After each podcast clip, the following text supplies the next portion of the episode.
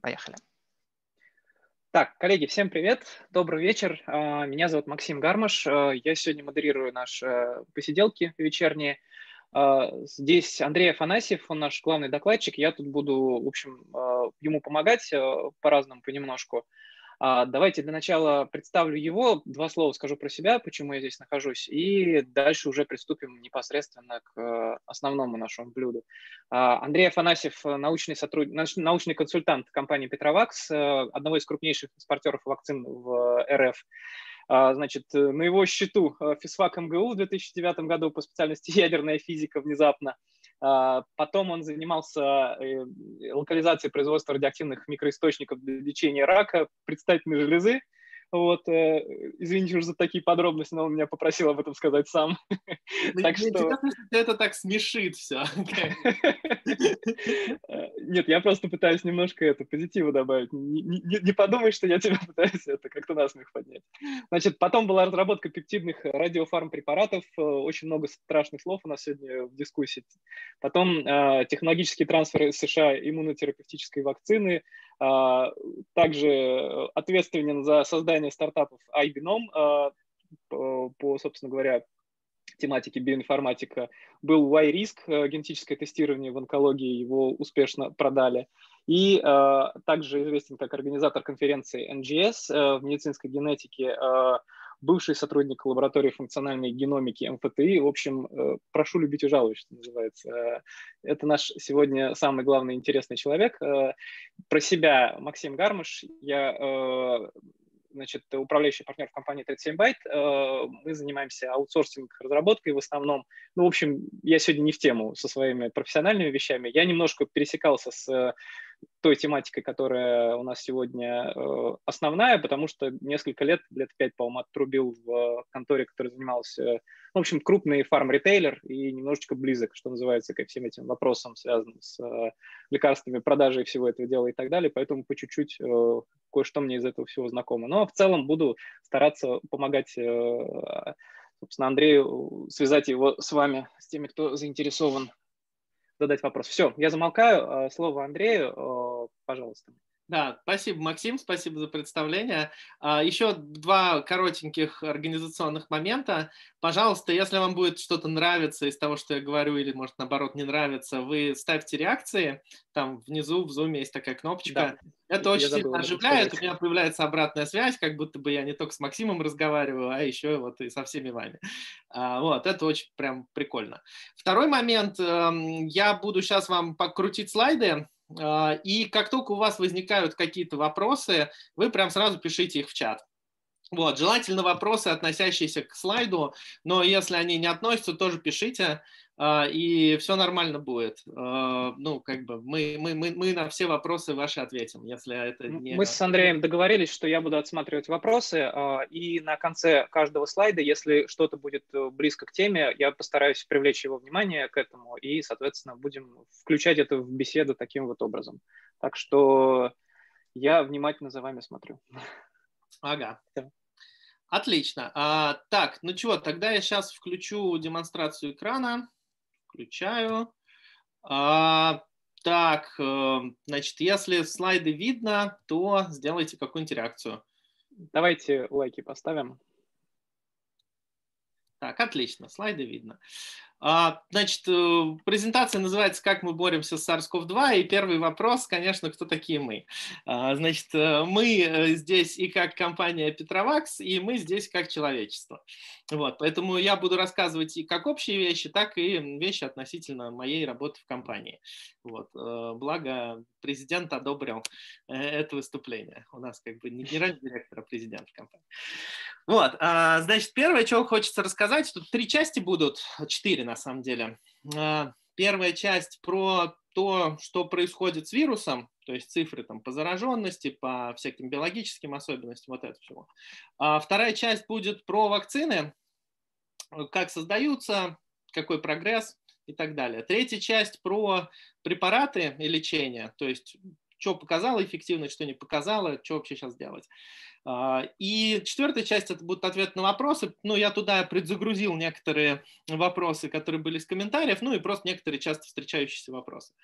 Вот, так что поехали по первой части. с картинок смертности. А, ну, вернее, сначала с картинок э, подтвержденных кейсов на миллион человек. То есть все данные интересно смотреть в разрезе именно на миллион человек, потому что это показывает, э, ну, что на самом деле в странах происходит, а не какая численность у той или иной страны. Ну и, в общем, на этой картинке мы видим, что э, самые большие проблемы в Америках причем Южная Америка страдает так же сильно, и в некотором смысле даже сильнее, чем Северная. А, большие проблемы в Европах и в Средиземноморье. И самые меньшие проблемы – это Азия, Центральная Африка и Океания. А, в общем-то, не самый очевидный набор стран. Казалось бы, что если болеет Латинская Америка, то, наверное, должна болеть и Африка, ну так в головах. И если болеет Африка, должна болеть Азия. Но вот э, так не происходит. То есть удивительно, но там условный Вьетнам справляется там много лучше там, всех, всех европейских стран. А почему, как, э, ну, в общем, это, это, это непонятно.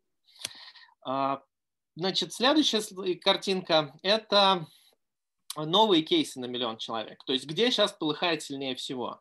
А, сильнее всего сейчас полыхает э, Европа, причем неожиданно это Чехия, Чехия очень хорошо справилась в первую волну, ну и, видимо, расслабилась, и во вторую волну у них сейчас ну, дичайший прирост э, зараженных. Э, в общем, сам, самый разгар эпидемии, ну, вы видите, насколько по относительным числам это выше, чем, чем то, что было в марте месяце, а, в марте, в апреле. Полыхает Бельгия. Бельгия и так одна из самых пострадавших э, европейских стран и в смысле заболеваний, и в смысле смертей. Ну и, в общем, остальная Европа тоже. Швейцария, Франция, Испания, UK, там, ну, видите, там есть группа как бы кучно идущих вместе стран и есть, есть выделяющиеся. А, вот, и если посмотреть на смертности, то смертность самая Андрей, высокая... разверни, пожалуйста, на весь экран, если не сложно, народ просит. А я уже вроде как развернул. Вы имеете в виду, чтобы вот эту левую, левую полосу еще убрать, да? Ну, типа да. Так, а тут, видите, в, в, в Google Docs... А фуллскрин этого... А, okay. э, это уже фуллскрин. А почему он тебя показывает вкладки? Так не должно быть. F5 можешь нажать? Что? F5. Или он так не сработает? Mm, сейчас посмотрим. Ну вот F5 не срабатывает. А у тебя, у тебя же... Это, это, это что? полный экран, и вот Сейчас, погоди, а поднимись наверх, ну, в смысле, извините уже за технические накладки, в самый верх этой мышкой. Э, нажми там ему этот вот зеленый, а, зелененький вот этот вот, он нажат у тебя слева, это же Mac? Да, да. Э, самый, самый левый вот этот зелененький. А, нет, все, это, это весь экран, да? Да, это весь экран. И странно как бы меньше... Ну, в общем, мы попробовали, давайте дальше. Да, да. А, на самом деле у вас для этого есть ссылка на презентации, которая есть в чате, чтобы самому развернуть на ваш там 38-дюймовый AMOLED, выжигающий глаза, и там, значит, разглядеть во всех деталях все циферки. Специально сбросил, то есть все, все, все нормально. Нажми F11, ребята еще пишут, может, поможет. Нет, F11 уже нажат, это уже фуллскрин. Понятно, все. Так что да, давайте оставим тему разворачивания. Закрыли, сделали все, что могли. вернемся, вернемся к циферкам. А, значит, э, что по циферкам? Самая высокая смертность – это страны Южной Америки. Перу, Боливия, Эквадор, Мексика. Ну, Мексика – это северная, да, но, в общем, ю- южная, центральная часть Северной Америки. И Бельгия, затешавшаяся к ним. А, мы видим, как сейчас по траектории резко догоняет по смертям Аргентина. А, мы видим, что вот высокая смертность в Италии, которая случилась в марте, она примерно так и осталась на том же уровне, а вот там в той же Бельгии она вот уже пошла расти. А, вот, то есть на самом деле получается, что не то чтобы какие-то страны там хорошо справлялись, какие-то плохо, а просто в каких-то странах пошла более мощная вспышка первыми, и они приняли на себя там первый удар. А каким-то странам удалось отсидеться некоторое время, но, в общем-то, тоже ненадолго. А, и вот э, если взять карту по смертям на миллион человек, то тоже видим, что по смертям самая жесть Южная Америка, Соединенные Штаты Америки и ряд европейских стран. И особенно обратите внимание, как выделяется на фоне остальной Скандинавии Швеция. То есть вот та самая шведская модель, что мы не будем вводить локдаун, мы не будем, значит, э, какие-то ограничения вводить, мы никого не уберем там с улиц, которую так много обсуждали и так столько у нее сторонников было. Ну, в общем, она наглядно показала, что не работает, коллективный иммунитет не достигается, картинка по смертям, ну, как бы очень неприятная а, на фоне остальной Европы. Вот. Ну, на фоне остальной Северной Европы, скажем так. Потому что картинка Испании, Франции, Великобритании, Италии, она такая же неприятная, как Швеция. Вот, и лучше всех справляется, ну, как бы сразу шутили уже про Гренландию, по Гренландии нет данных, так же, как и по Северной Корее. Ну, наверное, все видели эти шутки, что типа Северная Корея один заболевший, ноль заболевших, опять один заболевший, ноль заболевших. Вот, а, ну, типа их расстреливают, всех заболевших. Но на самом деле почему-то прекрасно справляется Вьетнам, Лаос, часть Папуа-Новой Гвинеи, ну и разные острова типа Фиджи, типа Новой Зеландии. В общем, чем дальше вы живете, тем, тем все лучше. И еще до недавнего времени хорошо справлялась Танзания. Ну, то есть по смертям это видно, что в Танзании прям никто не умер. А, но сейчас у них пошла тоже какая-то волна заражения. Так что, может быть, картинка это изменится. Но пока, пока у них мало, очень мало погибших. И очень плохая ситуация в Израиле. Вот. Э, дальше, если так как бы в циферки погрузиться, то что вызывает странность? Ну, как бы есть там абсолютные цифры заболевших, там это не важно, абсолютные цифры смертности, это не, не очень важно. А что важно? Процент э, подтвержденных случаев, которые умерли, он очень сильно отличается от страны к стране. А, если в Мексике это типа 10% смертность от подтвержденных случаев, то в Индии это полтора процента. Ну, то есть как бы разлет почти порядок величины. А, это, естественно, ненормально. И объяснения тут могут быть какие? Ну, поскольку процент кейсов, которые умерли, это дробь, то, соответственно, можно как-то играться с ее числителем и знаменателем. А, числитель – это количество, собственно, погибших, которое можно, например, занижать, вписывая другую причину смерти. То есть не указывая ковид в качестве основной причины смерти, а указывая что-нибудь другое. И ну, в России это там происходит именно так. Я, я покажу потом цифры, ну, почему, почему в этом, в общем-то, нет особых сомнений.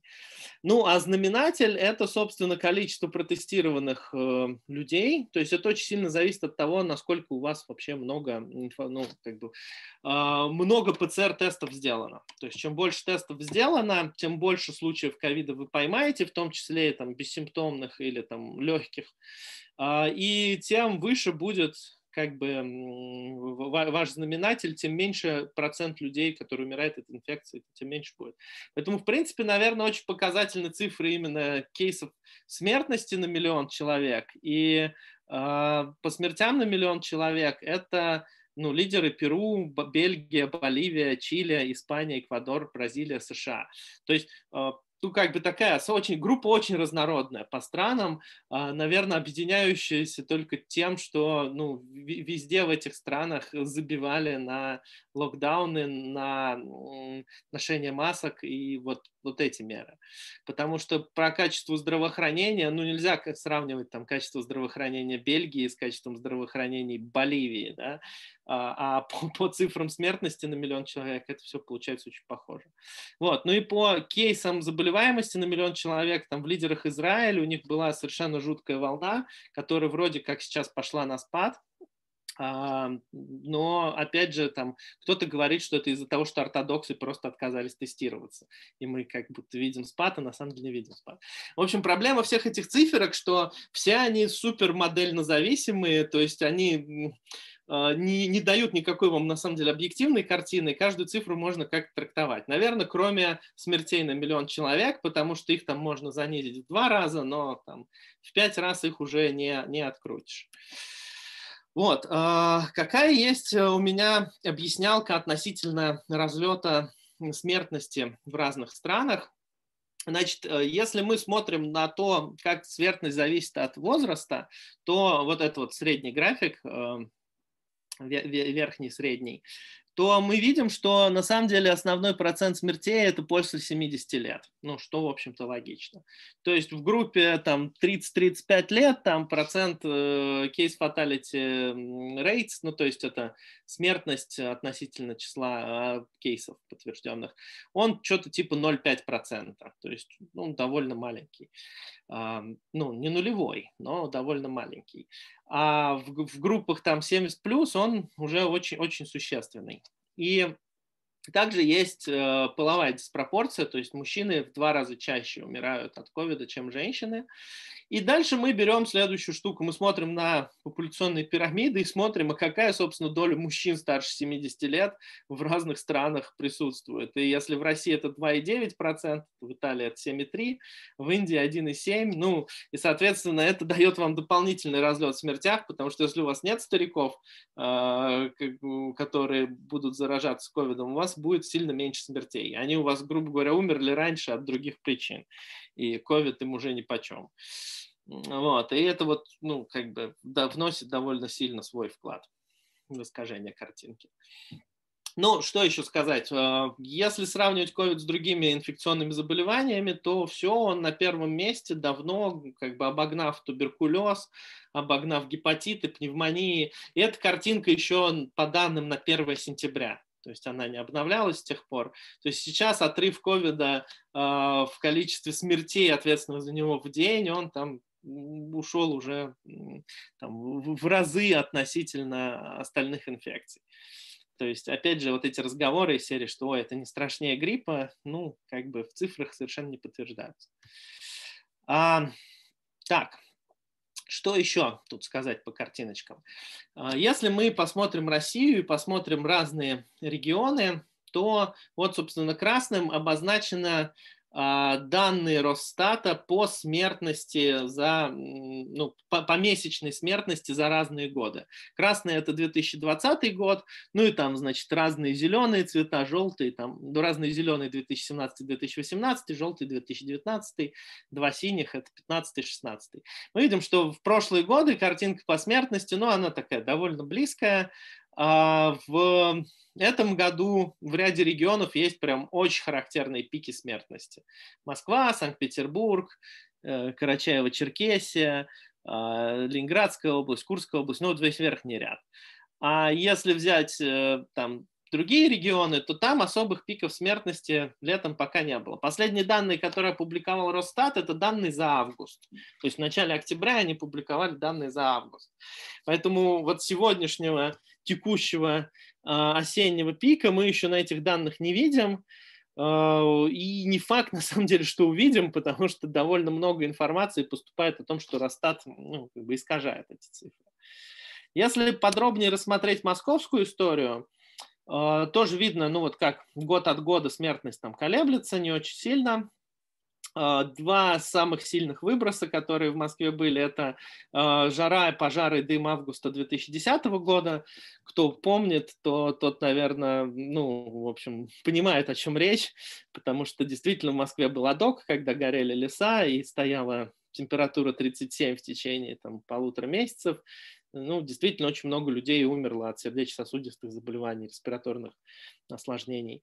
Вот. И COVID, э, собственно, по смертности он перебил уже в мае пики июля-августа 2010 года, и по площади под кривой он тоже как бы обогнал эту дополнительную смертность. Но если посмотреть раскладку Росстата по причине смерти, то COVID указывался как причина смерти а, меньше, чем в половине случаев, а у, у остальных были записаны другие какие-то причины смерти, то есть типа смерть на фоне ковида. Поэтому в Москве можно, ну, грубо говоря, сказать, что смертность занижается в два раза. На самом деле там чуть меньше, чем в два, потому что есть те, кто там не попал на какие-то свои плановые операции, э, ну, или там по, по каким-то другим причинам умер, как бы вызванным э, ну, коронавирусом, ну, но, но не, от, не от заболевания коронавирусом. А, вот. а если по России посмотреть, то, опять же, официальные росстатовские данные показывают, что там дополнительная смертность за январь-август по России – это 72 тысячи человек. То есть это вот превышение над среднегодовой смертностью. Но из них там четверть отнесена к ковиду, то есть официальные цифры смертности от ковида российские, вот, которые были в прошлых табличках, их там можно умножать на 3 смело, а может быть на 4. Если получаем, пересчитываем смертность на 1 миллион человек вот из сырых данных, вот просто Росстатовских, не привязанных к ковиду, то мы получаем смертность на миллион такую же, как во Франции. То есть вот мы страдаем не, не э, легче, чем Европа. Вот, э, что помимо Росстатовской статистики у нас есть интересного покопать? у нас есть статистика продаж противовирусных препаратов. То есть поскольку у нас есть системы ОФД, операторы фискальных документов, у них есть выгрузки чеков того, что покупается, и по этим чекам можно смотреть, сколько продается условного орбидола, ингаверина, полиоксидония, виферона, ну, в общем, всего набора противовирусных препаратов.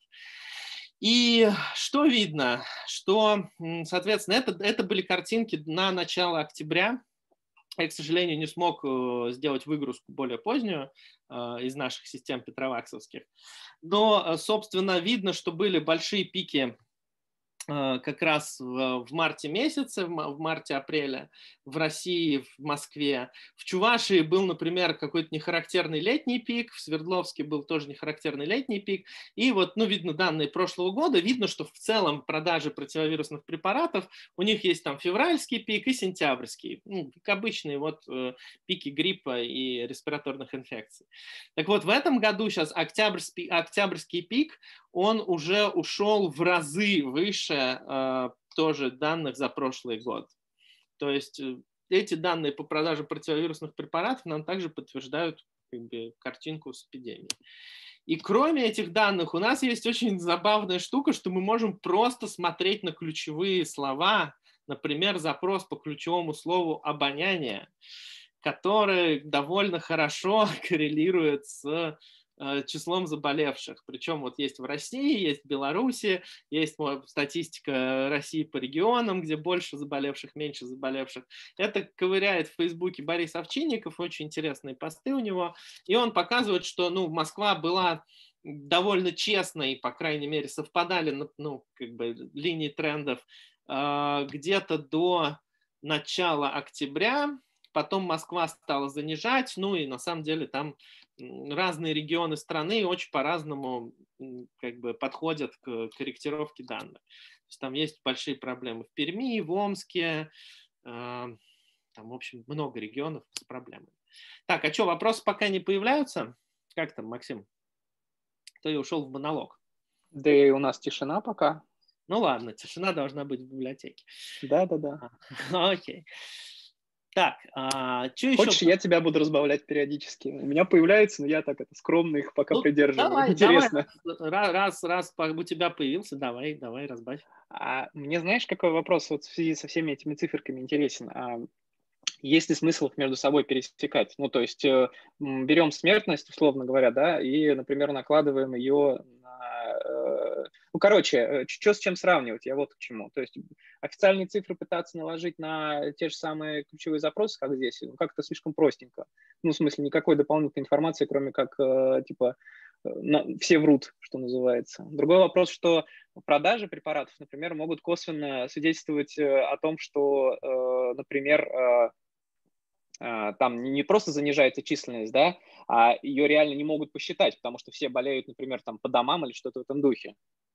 Ну, то есть э, это же типа с разных сторон подсчет. Там типа с официальной стороны, а тут это типа люди покупают. Ну да, да. То есть э, многие люди, например, сознательно не хотят э, при легком течении идти делать ПЦР-тест, ставить себе приложение социальный мониторинг. Да. да, да, да, да. И само собой. То есть, когда я говорю, что статистика занижается, я не всегда имею в виду, что она занижается сознательно властями. То есть иногда это ну, невозможность ее собрать. Вот. Э, разделить эти ситуации, ну, в общем, довольно сложно и, наверное, в мои задачи не входит. То есть в мои задачи входит, э, ну, как бы представлять в целом эпидемиологическую ситуацию. То есть что в целом сейчас в этом регионе хуже или лучше, чем было в марте месяце. Э, вот. на то мы порешили. Давай двигаться дальше. Ага. Так, что еще тут интересного? Ну, естественно, интересно, насколько устойчивая иммунная, иммунная реакция образуется после того, как человек переболел. То есть всех волнует э, история, если я переболел однажды, я заражусь повторно или не заражусь повторно. Тут надежных ответов пока нет. А, и заходят, собственно, с разных компонент иммунитета. То есть, если помните, там недавно было очень распространено говорить об уровне антител и там какое количество э, людей с антителами к коронавирусу найдено в популяции там по, по, по разным э, в Москве по разным округам считали, в разных странах там, по разным городам и так далее. Вот, выяснилось, что эти самые антитела к коронавирусу, они неустойчивы, и что быстро происходит снижение, там, в течение 8 недель, то есть максимум 12, антитела уходят э, вниз там, до, до, до нормального состояния, а, там, соответственно, это обсуждалось как знак того, что, возможно, у нас иммунитет к коронавирусу длится совсем недолго. На самом деле не только антитела этот иммунитет вызывают, но возможно, что вакцинироваться нам придется регулярно, что эта история как бы с коронавирусом будет э, побеждена только когда мы будем как от гриппа ревакцинироваться раз в год, а может быть даже чаще, там, два раза в год, весной и осенью, потому что с вакцинами от гриппа там тоже свои приколы есть, я там дальше, дальше расскажу. Вот, помимо антител к коронавирусу, есть такая еще интересная история про Т-клетки. То есть, ну, это две разных компонента иммунитета. Антитела – это грубо говоря, белки, которые прилипают к вторгшимся вирусным частицам и не дают им нормально перемещаться. А Т-клетки – это клетки-киллеры, которые и сами могут убить э, вирус, и позвать на помощь друзей фагоцитов, которые, соответственно, сожрут э, клетку зараженную. Ну, то есть в прямом смысле съедят э, зараженную вирусом клетку, и эта клетка перестанет уже выплескивать новые вирусы.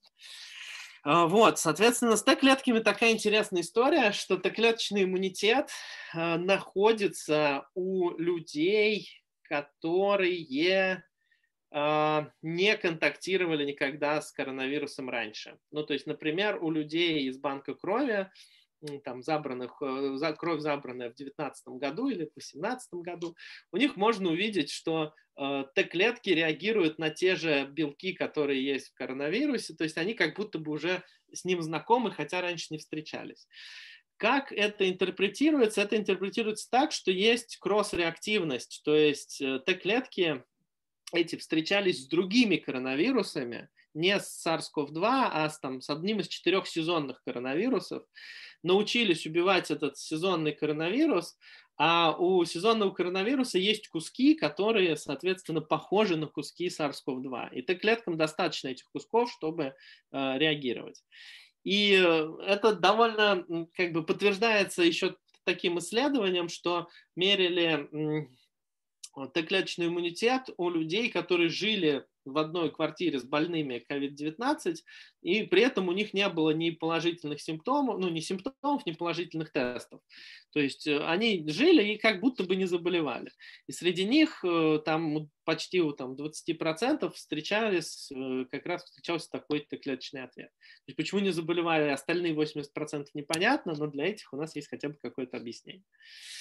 Вот. А, и Слушай, это, да. по теме вопрос. А, э, значит ли это, что типа люди с просто более сильным иммунитетом, они э, потенциально, ну, когда, вроде банально, да, э, они потенциально более устойчивы к любой новой болячке, в том числе и вот к этой. То есть, э, или это специфично все-таки? Слушай, ну иммунитет не меряется сильно слабо. Вот, это ну я понимаю, что...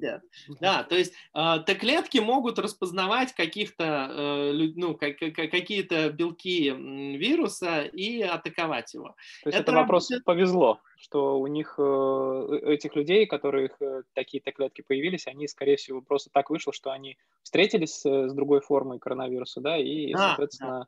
Да, э, да, ну, научились ее Со, со, собственно, эта идея, она же лежит в, в основе там, разных живых вакцин от других вирусов.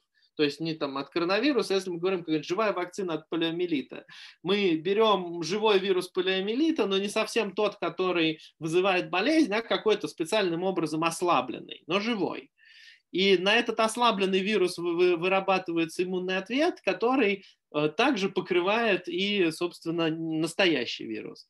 Э, в этом же была идея, самая первая вакцинация от оспы, вариоляция, когда брали коровью оспу, пропускали через волдырь э, ну, либо коровьей оспой прививались, либо прям прививались оспой человеческой из, из этого волдыря. А, из, из оспинки. То есть фактически иммунитет брал ослабленный вирус, на нем тренировался и вызывал вот эту вот иммунную реакцию. То есть такая кросс-реактивность это не, не что-то не что-то редкое. Просто глядя на эти цифры, э, ну и на, на эти данные, кажется, что нам может повести следующим образом. Те, кто раньше, там, в прошлом году переболели коронавирусом каким-то другим, не SARS-CoV-2, а вот одним из этих безопасных насморк вызывающих, а, те теперь не заразятся SARS-CoV-2. Но тут есть проблемка. А, посмотрели по э, панели короче, были данные многолетние э, сбора крови людей в рамках проекта исследования ВИЧ.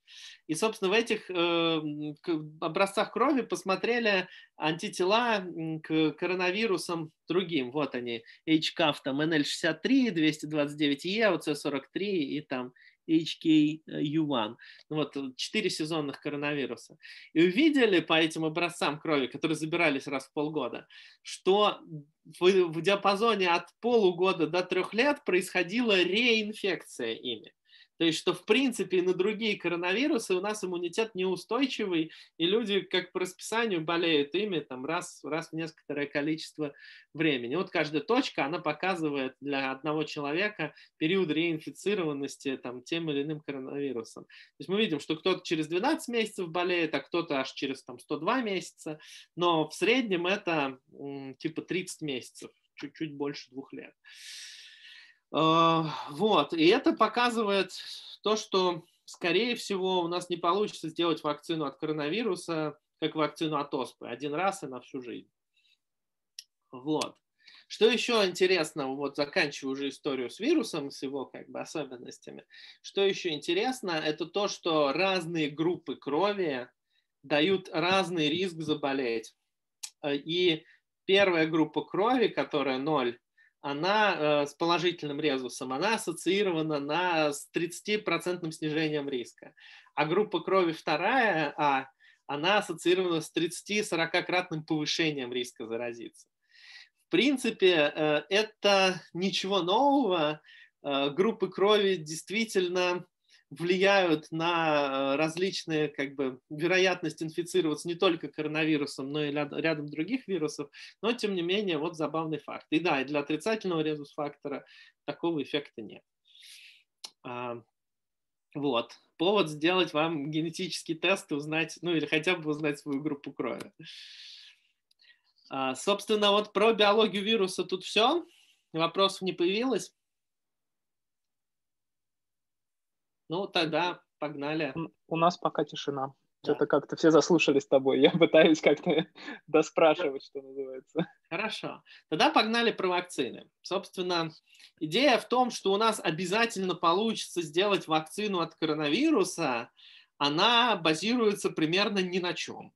Потому что у нас есть куча болезней, которые давно известны, больше ста лет некоторые, и мы от них так и не сделали никакой вакцины.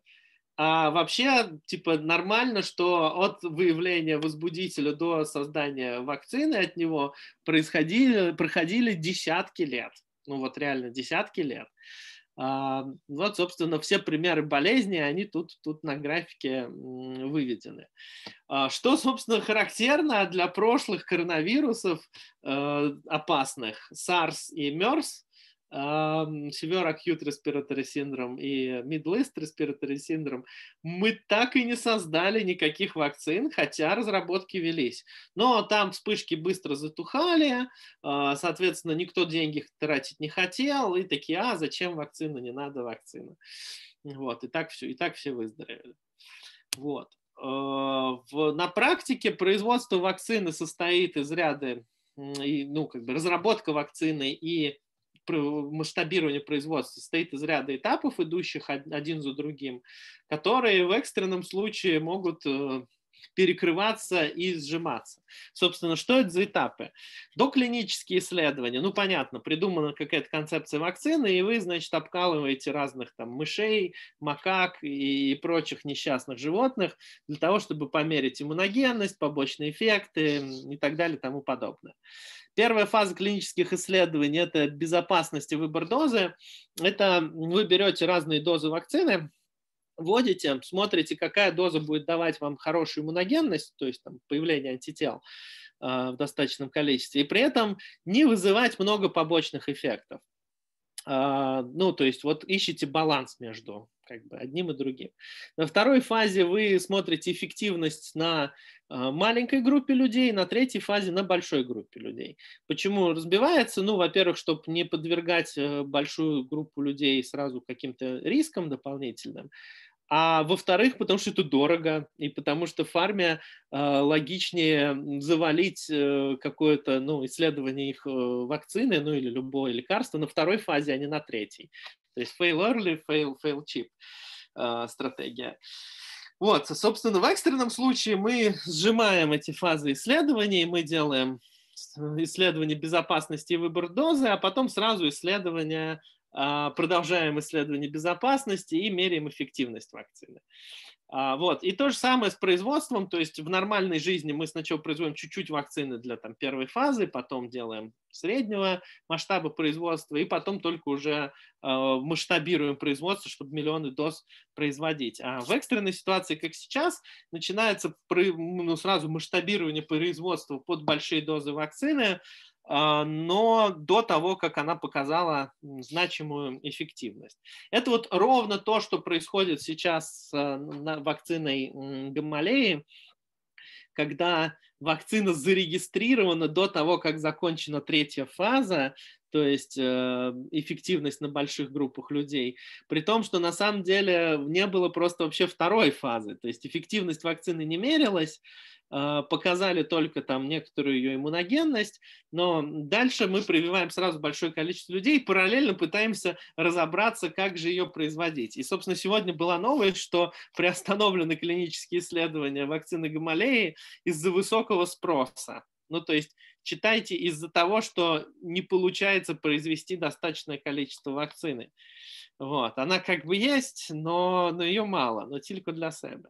Вот. И это, в общем, ну, нормальная ситуация, почему-то все как бы в этом хвостовстве о том, у кого, значит, вакцина круче, забыли еще о том, что ее надо вообще-то производить в достаточных количествах.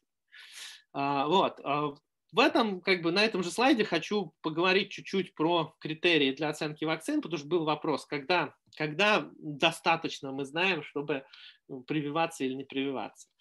Соответственно, первый критерий – это вот ее безопасность и реактогенность. Ну, то есть вы вводите вакцину, и никто от ее после введения не умирает, не становится инвалидом, у него не отсыхает рука. Ну, то есть в общем, понятные вещи. Обычно реактогенность, она все-таки ну, не настолько жесткая, а это про повышение температуры и боль вместе введения. И желательно, чтобы вакцина ну, повышала температуру хотя бы до 38-38,5 и не повышала температуру до 40 плюс, потому что 40 плюс это уже какая-то жесть.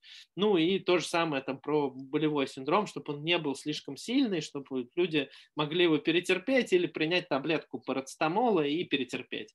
Ну, потому что люди не очень хотят вакцинироваться слишком реактогенной вакциной, даже понимая, что она работает, ну, как-то вот не камильфо.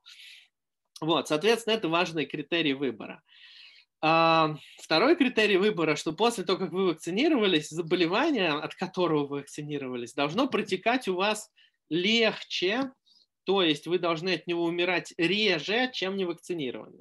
Это история про вакцины от гриппа. Вакцины от гриппа не очень хорошо, на самом деле, вас защищают от заражения вирусом гриппа. Поэтому много людей с такой претензией сели, ну я, короче, вакцинировался, а потом взял и все равно гриппом заболел, что за фуфло, вакцины говно, не буду больше никогда так делать. На самом деле смысл не в том, чтобы вы не заболели, а в том, смысл в том, чтобы вы не умерли от осложнений гриппозных. Как умирает ну, довольно много людей каждый год, и мы вот видели эти циферки выше, что там в три раза меньше, чем от коронавируса в сентябре умирало каждый год от гриппа. Просто ну, всем привычно, это пожилые люди обычно, и уже, короче, никому не жалко. Вот. Вопросики подъехали. Да. Ага. А, я напомню, что мы уже 40 минут э, обсуждаем всякие страшные вещи, и нас тут уже 60 человек практически. Класс. А вопросы подъехали такие. Значит, э, первое, чуть-чуть про то, как вакцины производят в промасштабах, кратко. И почему Pfizer, э, BioNTech вакцины выйдет раньше всех. Это какая-то провокация. Я, я чуть позже отвечу, у меня там есть слайды как раз про... Хорошо. Ну, Все. ну вот, Тогда собственно, и, да, и третий момент, эм, ну, это уже, собственно, протективность вакцины, то есть надо, чтобы она все-таки хорошо бы, если бы она препятствовала заражению.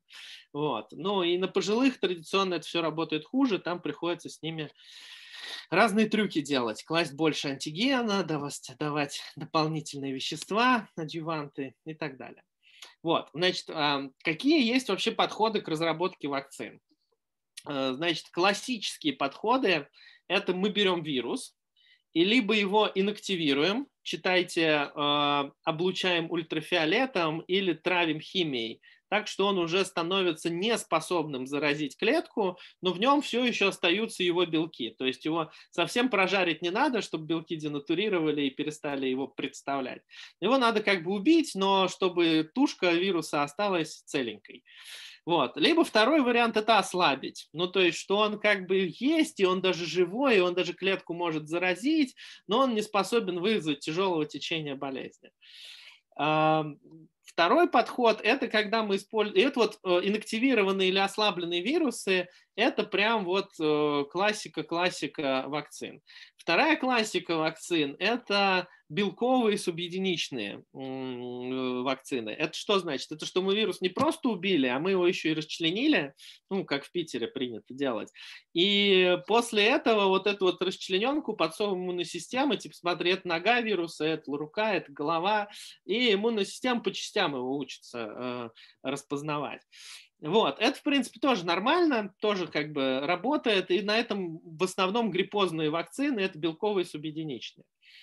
Дальше можно, у них есть проблема у белковых субъединичных, что иммунная система, вот это куски вируса, ей не так э, интересны, то есть она не такой сильный иммунный ответ вызывает э, на него, как он, цельный вирус. Поэтому придумали делать вирус-like particles, то есть это когда мы берем э, вот эту вот вирусную расчлененку и сажаем на какой-нибудь шарик, так что он такой похож на вирус снова становится, только почему-то 28 ног в разные стороны торчат. Вот, в принципе, лучше работает, чем, чем просто отдельно ноги, руки. А, вот, э, вирус-like particles это тоже довольно как бы такая классическая технология. И есть две как бы fancy, модные, новые, классные технологии. Это вирусные векторы и нуклеиновые кислоты. Идея вирусного вектора такая. Мы берем Э, какой-то вообще другой вирус, вот, вот не, не относящийся к заболеванию, а вот удобный нам, например, аденовирус, мы вынимаем из него внутренности, ту РНК, которую он несет, и вставляем в него другие внутренности. То есть внешняя оболочка вируса, его белки, его все это остается тем же самым, но нутрянку он несет другую, то есть он используется как вот бронетранспортер, в котором уже другой десант сидит. Или такой волк, волк в овечьей шкуре. То есть мы взяли овцу, а, внутрь, внутрь напихали, запихали волка. Что происходит? Этот вирус попадает в организм, он заражает клетку, но вместо того, чтобы размножиться, он начинает э, как бы производить тот, тот эм, генетический код, который записан на вставленной в, в этот вирусный вектор э, кассете. То есть э, обычно туда записывают белки вируса, от которого мы делаем вакцину. Тогда иммунная система, несмотря на то, что она заражена каким-то безопасным вирусом, думает, что ее атаковал опасный и вырабатывает иммунный ответ как раз на эти опасные белки. И можно это делать двумя способами. Либо э, этот вирусный вектор совсем убивать, что от него остается только вот эта заражающая шкурка, но он сам себя размножать уже не может. Либо делать так, чтобы он мог сам себя размножать. Соответственно, это будет репликейтинг, non-репликейтинг. Ну, а нуклеиновые кислоты, это надо ДНК или РНК запихнуть тоже в какую-то оболочку и смочь доставить ее в клетку так, чтобы на этой, с этой РНК пошел синтез белка, и тогда все будет как бы классно. То есть там вся как бы сложность это сделать эти нуклеиновые кислоты стабильными и добиться того, чтобы они как-то попали в клетку. Вот там начинается всякая магия, а, и вплоть до того, что там напрямую электрическими импульсами, так называемой электропорацией, забивать в вас ДНК, как будто бы обстреливать маленькими пульками ДНКовыми вот, сквозь кожу. А, собственно, все новые подходы хороши тем, что можно дешево и быстро сделать новые вакцины, но плохи тем, что никогда так никто раньше не делал, и неизвестно, что там с безопасностью. То есть не было никогда раньше у нас э, в человеках вакцин на основе нуклеиновых кислот, не было никогда раньше в человеках вирусных э, векторных вакцин, за исключением последних там, пяти лет, когда делалось несколько вакцин от вирусов Эбола и Зика, испытывавшихся в разных э, африканских странах соответствующим подходом к испытаниям. Вот, поэтому это модно, классно, и может сработать, но это очень рискованно, потому что мы не знаем, что там за побочка будет и так далее. А инактивированные вирусы, протеин, ну, как бы протеин-бейст, белковые, субъединичные, они надежнее. Вот. Но в лидерах гонки в основном векторные вакцины, просто потому что у людей была уже заготовка под вирусы Зика и Эбола, и там достаточно поменять последовательность генетического кода внутри этого вектора, и вот у нас готова вакцина от коронавируса. А, и также вот Moderna, Pfizer, Pfizer BioNTech, а, они с рынковыми вакцинами рвутся вперед. Но есть и две классических инактивированных вакцины Sinovac. На самом деле их даже больше, чем две. Вот, вот на этой картинке все лидеры гонки есть. Pfizer э, с его RNA-based вакцины, Moderna с RNA-based вакцин, э, все векторы, Гамалея, AstraZeneca, Johnson Johnson и Консина с Петроваксом. Мы тут писаны, потому что мы в России третью фазу делаем э, китайской вакцины. Потому что в Китае сложно делать третью фазу, нет заболевших, соответственно, сложно померить протективность вакцины, когда нет заболевших. Вот. А в России и вторая как бы, часть этой третьей фазы идет в Пакистане, Пакистане параллельно. Вот. А, я думаю, что первыми на рынок выйдут все-таки векторные вакцины. Ну, технически они уже вышли, потому что Консина еще летом получила одобрение чуть ли не в мае одобрение для китайской армии. А, Джонсон, вернее, Гамалеевская вакцина получила в августе одобрение, соответственно, для клинических исследований, и Путин уже заявил, что мы первую вакцину сделаем. Что забавно, Гамалеевская вакцина – это просто тупо комбинация вакцины Джонсон и Джонсон на аденовирусе 26 и вакцины Консина на аденовирусе 5. Вот, то есть просто вот реально первый укол, грубо говоря, консиновской, ну, Джонсон Джонсонской вакцины первый, 26-м аденовирусом, второй укол э, аденовирусом пятого типа, и вы получаете вакцину Гамалеи. То есть технологически в ней нет ничего плохого, но вот мы взяли как бы две части, объединили, и все, все классно. Вот. Э, у AstraZeneca немножко другой подход, там взят аденовирус шимпанзе, потому что точно у человека нет иммунитета на аденовирусы шимпанзе, а на аденовирусы 5 и 26 у многих людей иммунитет уже есть. А, вот.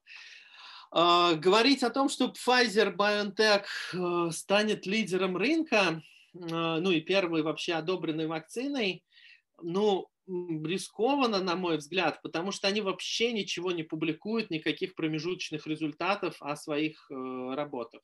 Ну, вернее так, у них было что-то по первой фазе, но дальше уже Консина много опубликовал, AstraZeneca много всего опубликовала, даже Гамалея опубликовала в Lancet статью. А про вакцину Pfizer вы никаких данных не найдете.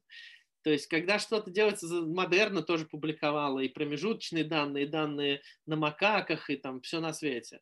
Когда что-то делать за закрытыми дверями, это, ну, меня вызывает сомнения, честно говоря. Я не уверен, что это как бы работает. Был вопрос о том, как это производится, вакцина. Это очень сильно зависит от, э, во-первых, типа вакцин. То есть если мы говорим про вирусный вектор, то как, как, как произвести достаточное количество вируса? Им надо заражать какие-то клетки. Какие клетки? Это обычно или хеки, ну, это все клеточные линии, то есть это когда-то клетки, э, хек, это, по-моему, поджелудочная железа, это могут быть, эм, могут быть в Escherichia coli, то есть в, в бактериях можно нарабатывать вирусы.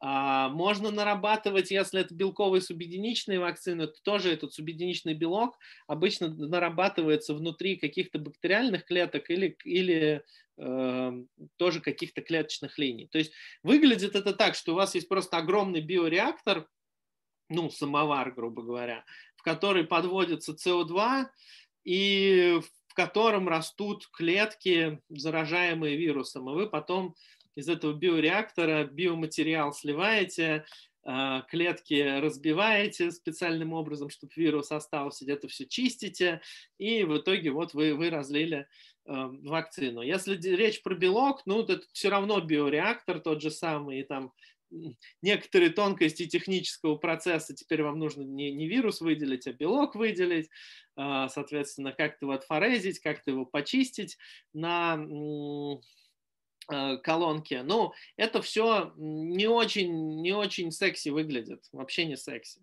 И если говорить про вакцины от гриппа, то довольно часто они выращиваются в куриных яйцах. Причем вот, ну, не простых, не просто пошли в там, вкусвилле, купили, значит, деревенские. А там, значит, специальная линия куриных яиц от э, специальных генетических э, однородных кур. Э, и довольно часто, ну, собственно, а, количество произведенных доз вакцин упирается в количество доступных куриных яиц, и вы не можете нарастить, ну, как бы сделать больше вакцины, потому что в этом году, значит, э, какие-то проблемы с поставкой этих чистых куриных яиц. А РНК и ДНК вакцины, они как раз от этой идеи свободны, потому что вы там, вам просто надо насинтезировать этих нуклеиновых кислот, дальше их размножить там, условно, в, там, в полимеразной цепной реакции, а, и можно, можно отгружать. Но Модерна не спешит и, и BioNTech не спешат рассказывать детали производства. А, вот, и я сам не слишком хорошо представляю, как, как на самом деле вот ДНКовые и РНКовые вакцины производятся.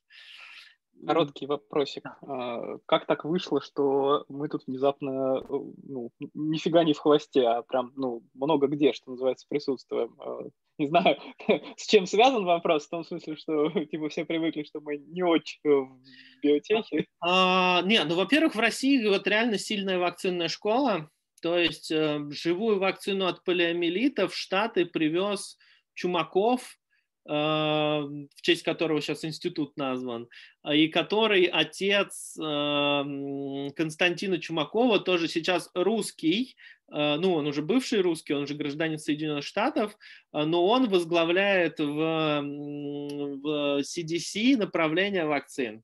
В, то есть, как бы у нас сильная вакцинная школа, у нас много заморачивались над тем, чтобы вакцины производить.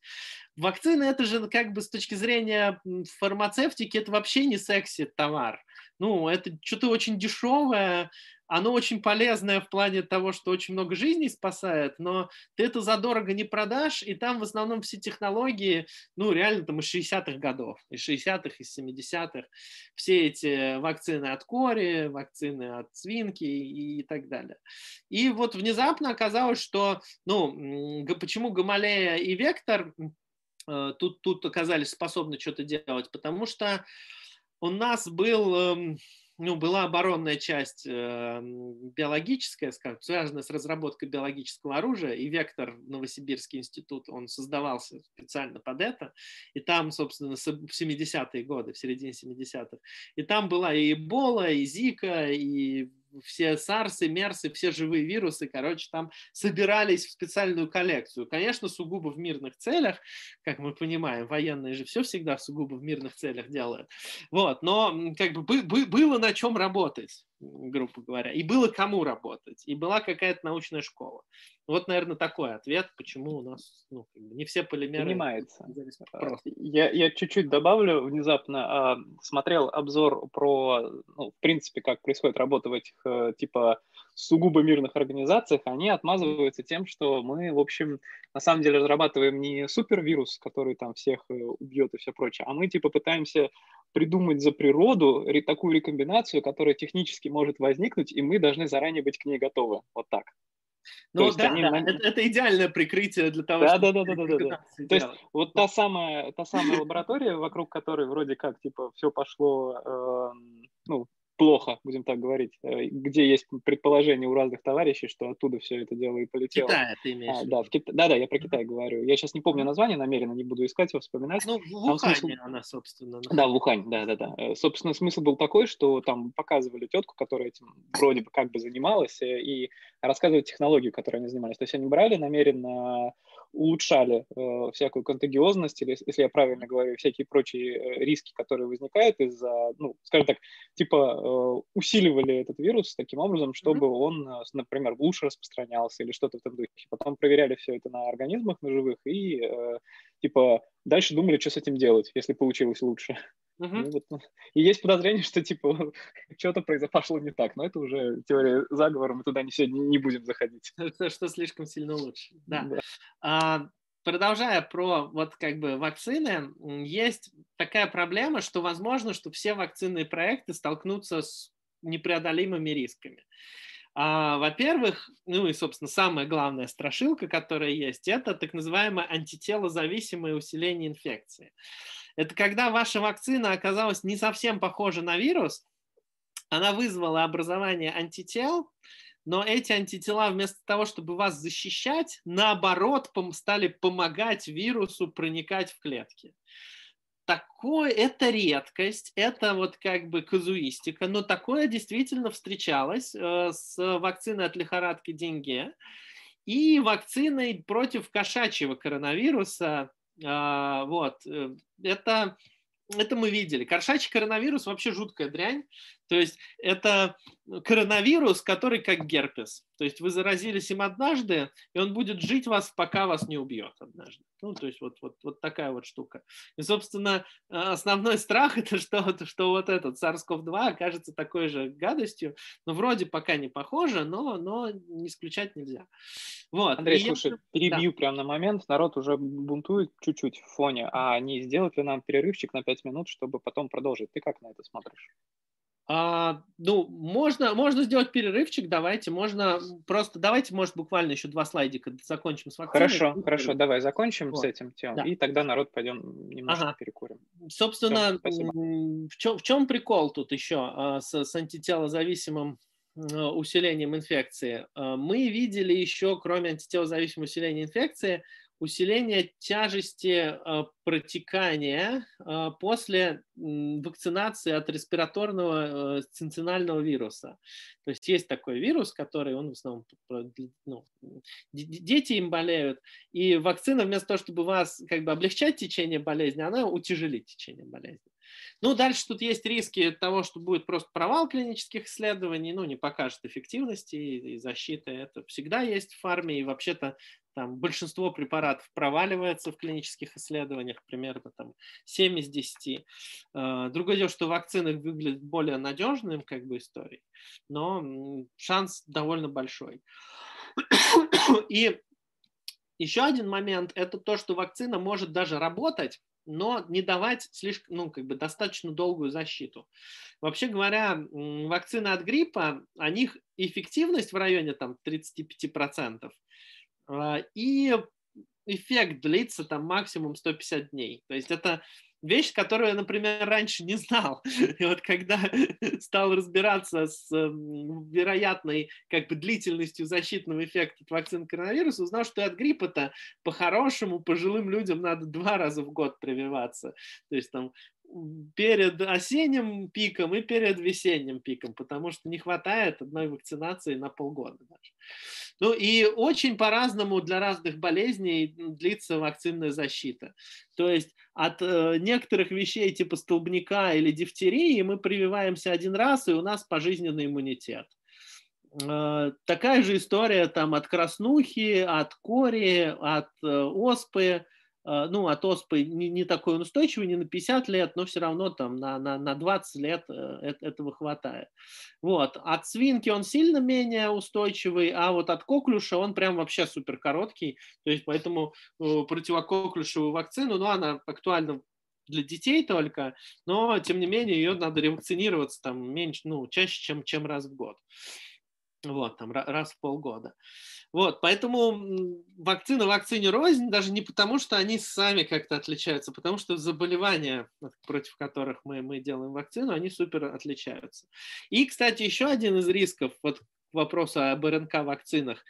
А, РНК-вакцины всем хороши, но им требуется логистика при минус 80 градусах Цельсия. То есть реально нужно возить на жидком азоте это возможно, но, блин, это дорого, и не любая промышленность э, любой страны ну, потянет, и это сможет вам обеспечить. Вот.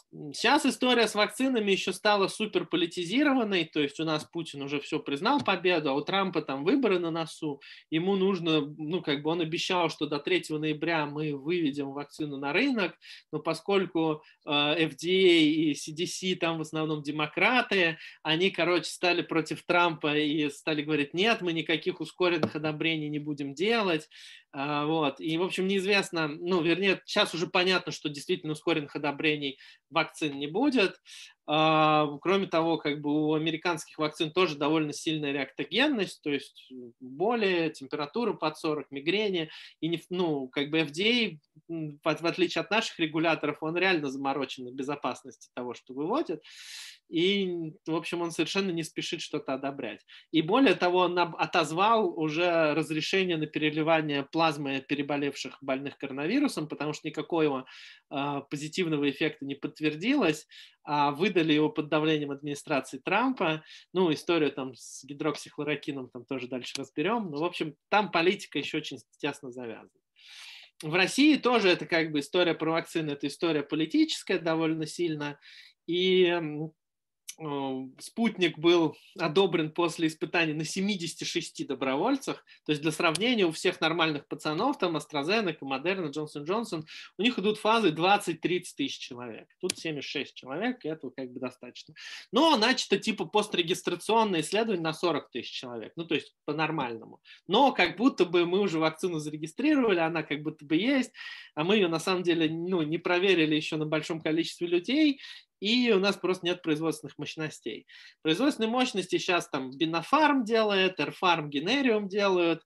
А, Алексей Репик, миллиардер и владелец Эрфарма, он обещал, что с ноября это будут сотни тысяч доз производства, с декабря миллионы, но мы видим, что пока у нас есть ну, недостаток вакцины, раз она приостановлена. Вот, у нас есть инсайдерская информация, что у них один аденовирусный вектор растет, а другой аденовирусный вектор 26 типа, ну, вернее, 26 типа как раз произведен 200 тысяч доз, а пятого типа не растет. Ну вот не получается, не те клетки, не тот режим, что-то вот на производстве не то, и вектор не растет.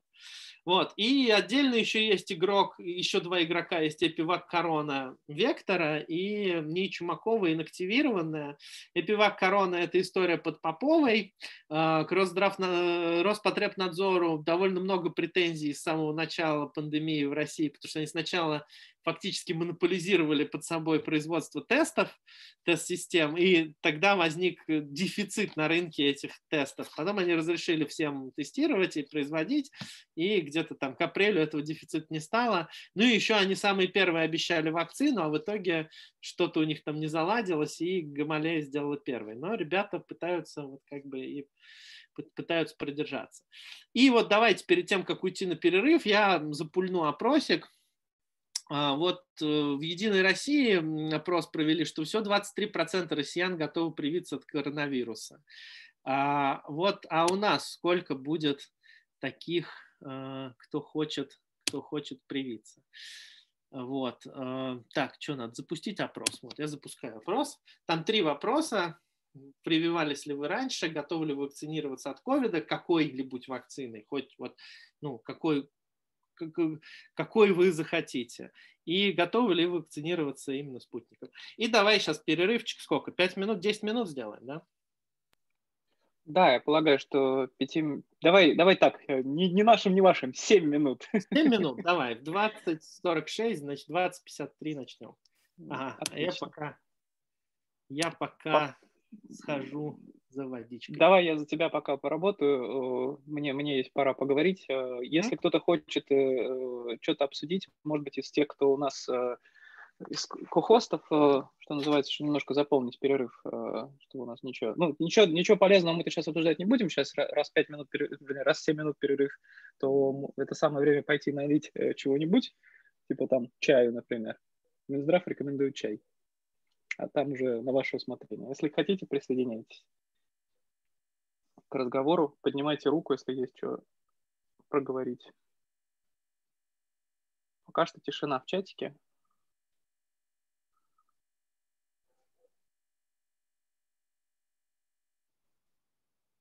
Кстати, по ходу кохосты не могут участвовать.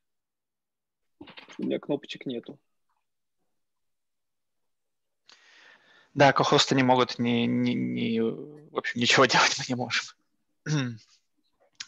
Нам не... Ну, давайте. Голосовать, не поднимать да. руки. Повлияю на общественное мнение. Добровольно ли вы активировали, вакцинировались после 18 лет? Честно говоря, я что-то не помню. Последний, по-моему, был гепатит, и, по-моему, это было в школе прям такое, чтобы... Я ни разу, на самом деле, не вакцинировался ни от гриппа, ни от чего. Э, хотя, наверное, тут вопрос скорее, если куда-нибудь за границу далеко, в какую-нибудь Африку, там принудительно бы пришлось. Но мне, к счастью или к сожалению, не, не, не, не, не удавалось никуда так попасть далеко, где прям надо вакцинироваться было. Вакцинироваться от ковида любой вакциной я бы, наверное, пока не стал, по той информации, которая у меня есть, потому что, ну, типа первый, какой там первый инженерный принцип, да, не ломать то, что работает. Мне, например, технически возможно э, сделать так, чтобы я меньше контактировал, и пока это самый действенный вариант, в принципе, что называется. Благо удаленка помогает, все прочее, я не особенно страдаю от отсутствия общения людей, с людьми, вернее, личного, поэтому я сижу и не высовываюсь особенно. А там, когда на 100 тысяч миллионов хомячках проверят, тогда можно уже и подумать перед тем, как в Китай лететь. Ну и по поводу спутника, ну, я тут э, имел, собственно говоря, разговор э, по поводу, в принципе, эффективности подобного рода векторных вакцин. Ну, что-то как-то тоже пока сомневаюсь. Так что я бы не стал, например, если бы я выбирал.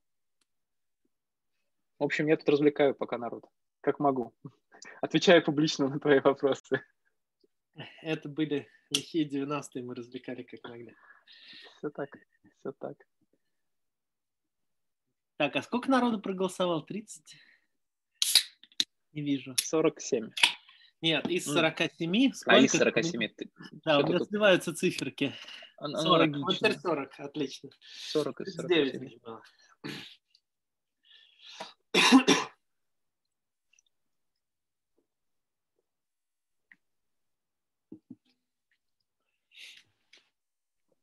Народ, э, вы поднимайте руки, когда э, хотите что-то спросить, потому что в основном все, либо все, тишин, все в тишине сидят, либо, в смысле, не хотят ничего спрашивать, либо, ага, кто-то похлопал, по крайней мере. Евгения подняла руку. Да. Так, э, Евгения, ну давайте у нас пока... О, слышно меня? Да. Слышно, слышно. О, супер. Как раз пока перерыв, у меня просто вопрос такой биографический от любопытства.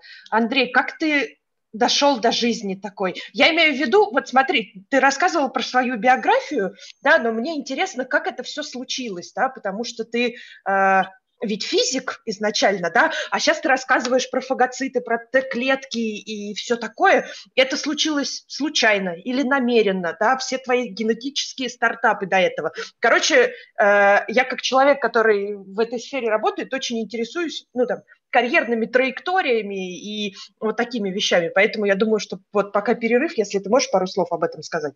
Да, давай. Когда меня спрашивают биографию, у меня сразу в голове я родился в Москве в 70-м на краю города.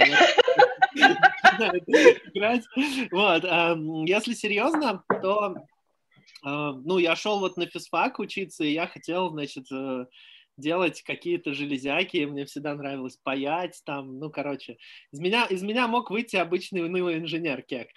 Uh, вот. но, но, но дальше нелегкая занесла меня сначала на кафедру ядерной физики, что тоже было довольно объяснимо, потому что, во-первых, я э, родился через три дня после Чернобыля, э, вот, аккурат, а во-вторых, мой папа был замдиректором института, который этот Чернобыль исследовал, вот, и как-то вот он меня с детства всему этому там рассказывал, показывал, на реактор водил, и у меня был какой-то интерес к этому всему. Но оказалось, что современная ядерная физика, она вообще ни разу не про приборы, она про то, что ты сидишь, короче, в коллаборации с тысячи с лишним человек, и у тебя есть какие-то данные, и ты их обрабатываешь.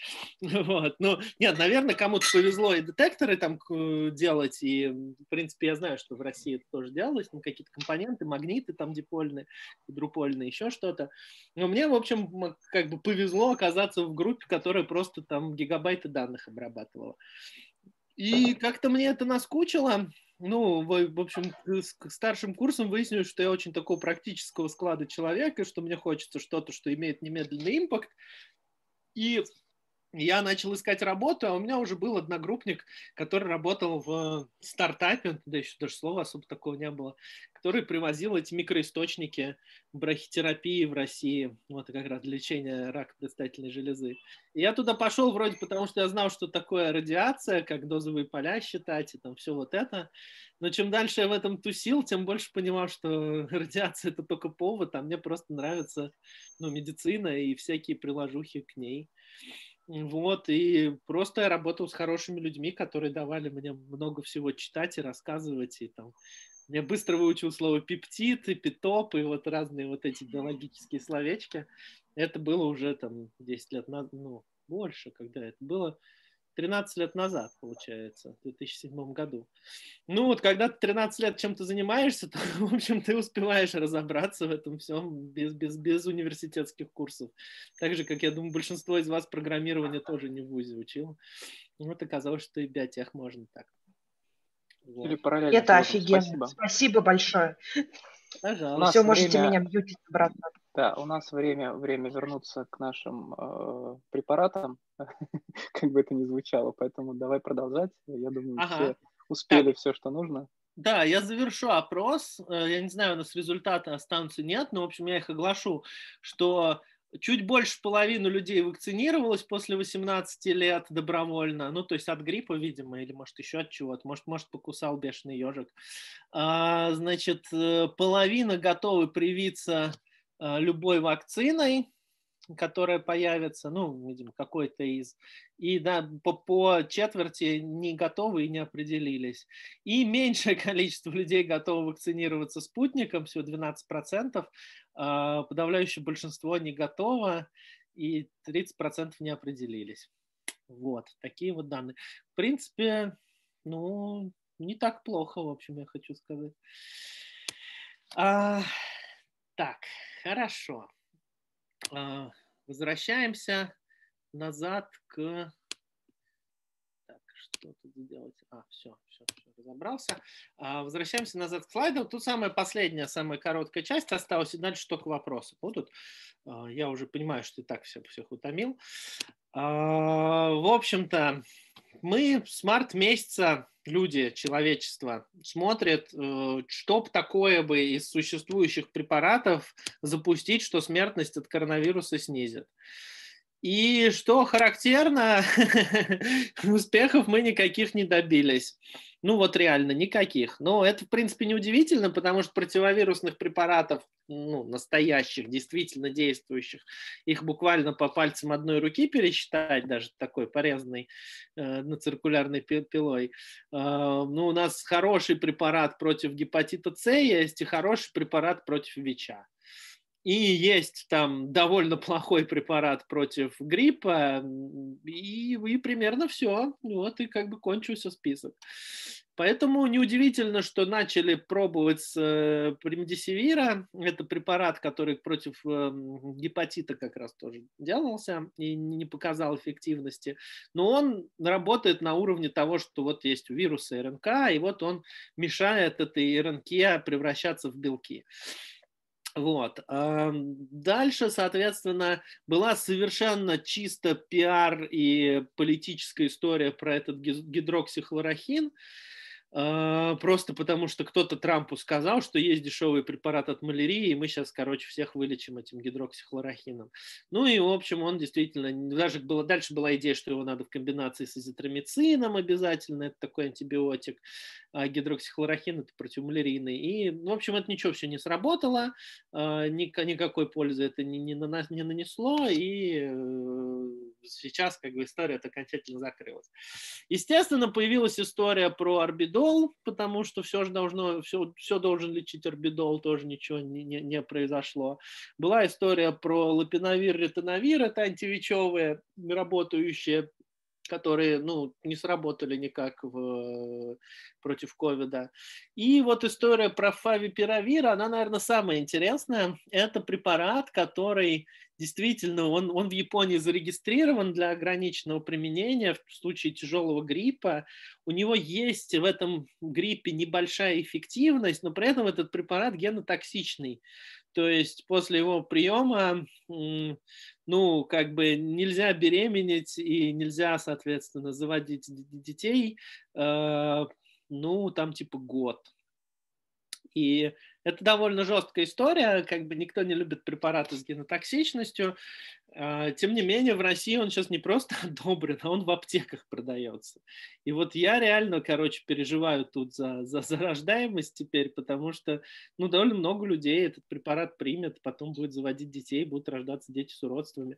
Эта история а была... проблема именно в последствиях или, ну, в смысле, тебя в бесплодии или в последствиях? Ну, в смысле... Последствия. Последствия, Последствия да. да. Да, да. То есть ну, он как бы увеличивает количество мутаций. Вот, это вот как талидомидовая катастрофа была такая в 60-е годы. Вот я боюсь, что это сейчас повторится. А, так, вот. Э, ну и, собственно, у нас есть эм, а, рекомендации Минздрава по лечению коронавируса. Уже аж девятая версия вышла три дня назад ну, как-то граждане, это жесть. вот, то есть там прописано все, что вот, вот, вот, и гидроксихлорохин, там и лапиновир, и ритоновир, все, чего, у чего нет никакой доказанной эффективности, это все равно там все в рекомендациях есть, потому что уважаемые люди производят фавипиравир в России, уважаемые люди производят орбидол в России. Как бы они могут э, как бы свои интересы блюсти на уровне Минздрава. А, вот собственно, из того, что хоть как-то работает, на самом деле при коронавирусе есть только одна штука, это дексаметазон, который работает в тяжелом течении. Э, соответственно, он уменьшает смертность среди пациентов на ИВЛ на одну треть. Вот. Э, то есть это реально нужно дойти до ИВЛ, тогда дексаметазон, он немножечко предотвращает э, ну, как бы ослабляет цитокиновый шторм, ну, то есть вот всю эту гипериммунную реакцию. А, это очень старый, дешевый стероид, а, вот, он, ну, в общем, такой суперизвестный, а, очень доступный, и вот только он что-то показал. Из еще интересного, что несмотря на то, что ремдисивир, он не уменьшает смертность от коронавируса, он почему-то у легкого и среднего течения уменьшает количество дней, э, ну, собственно, дней, дней заболевания.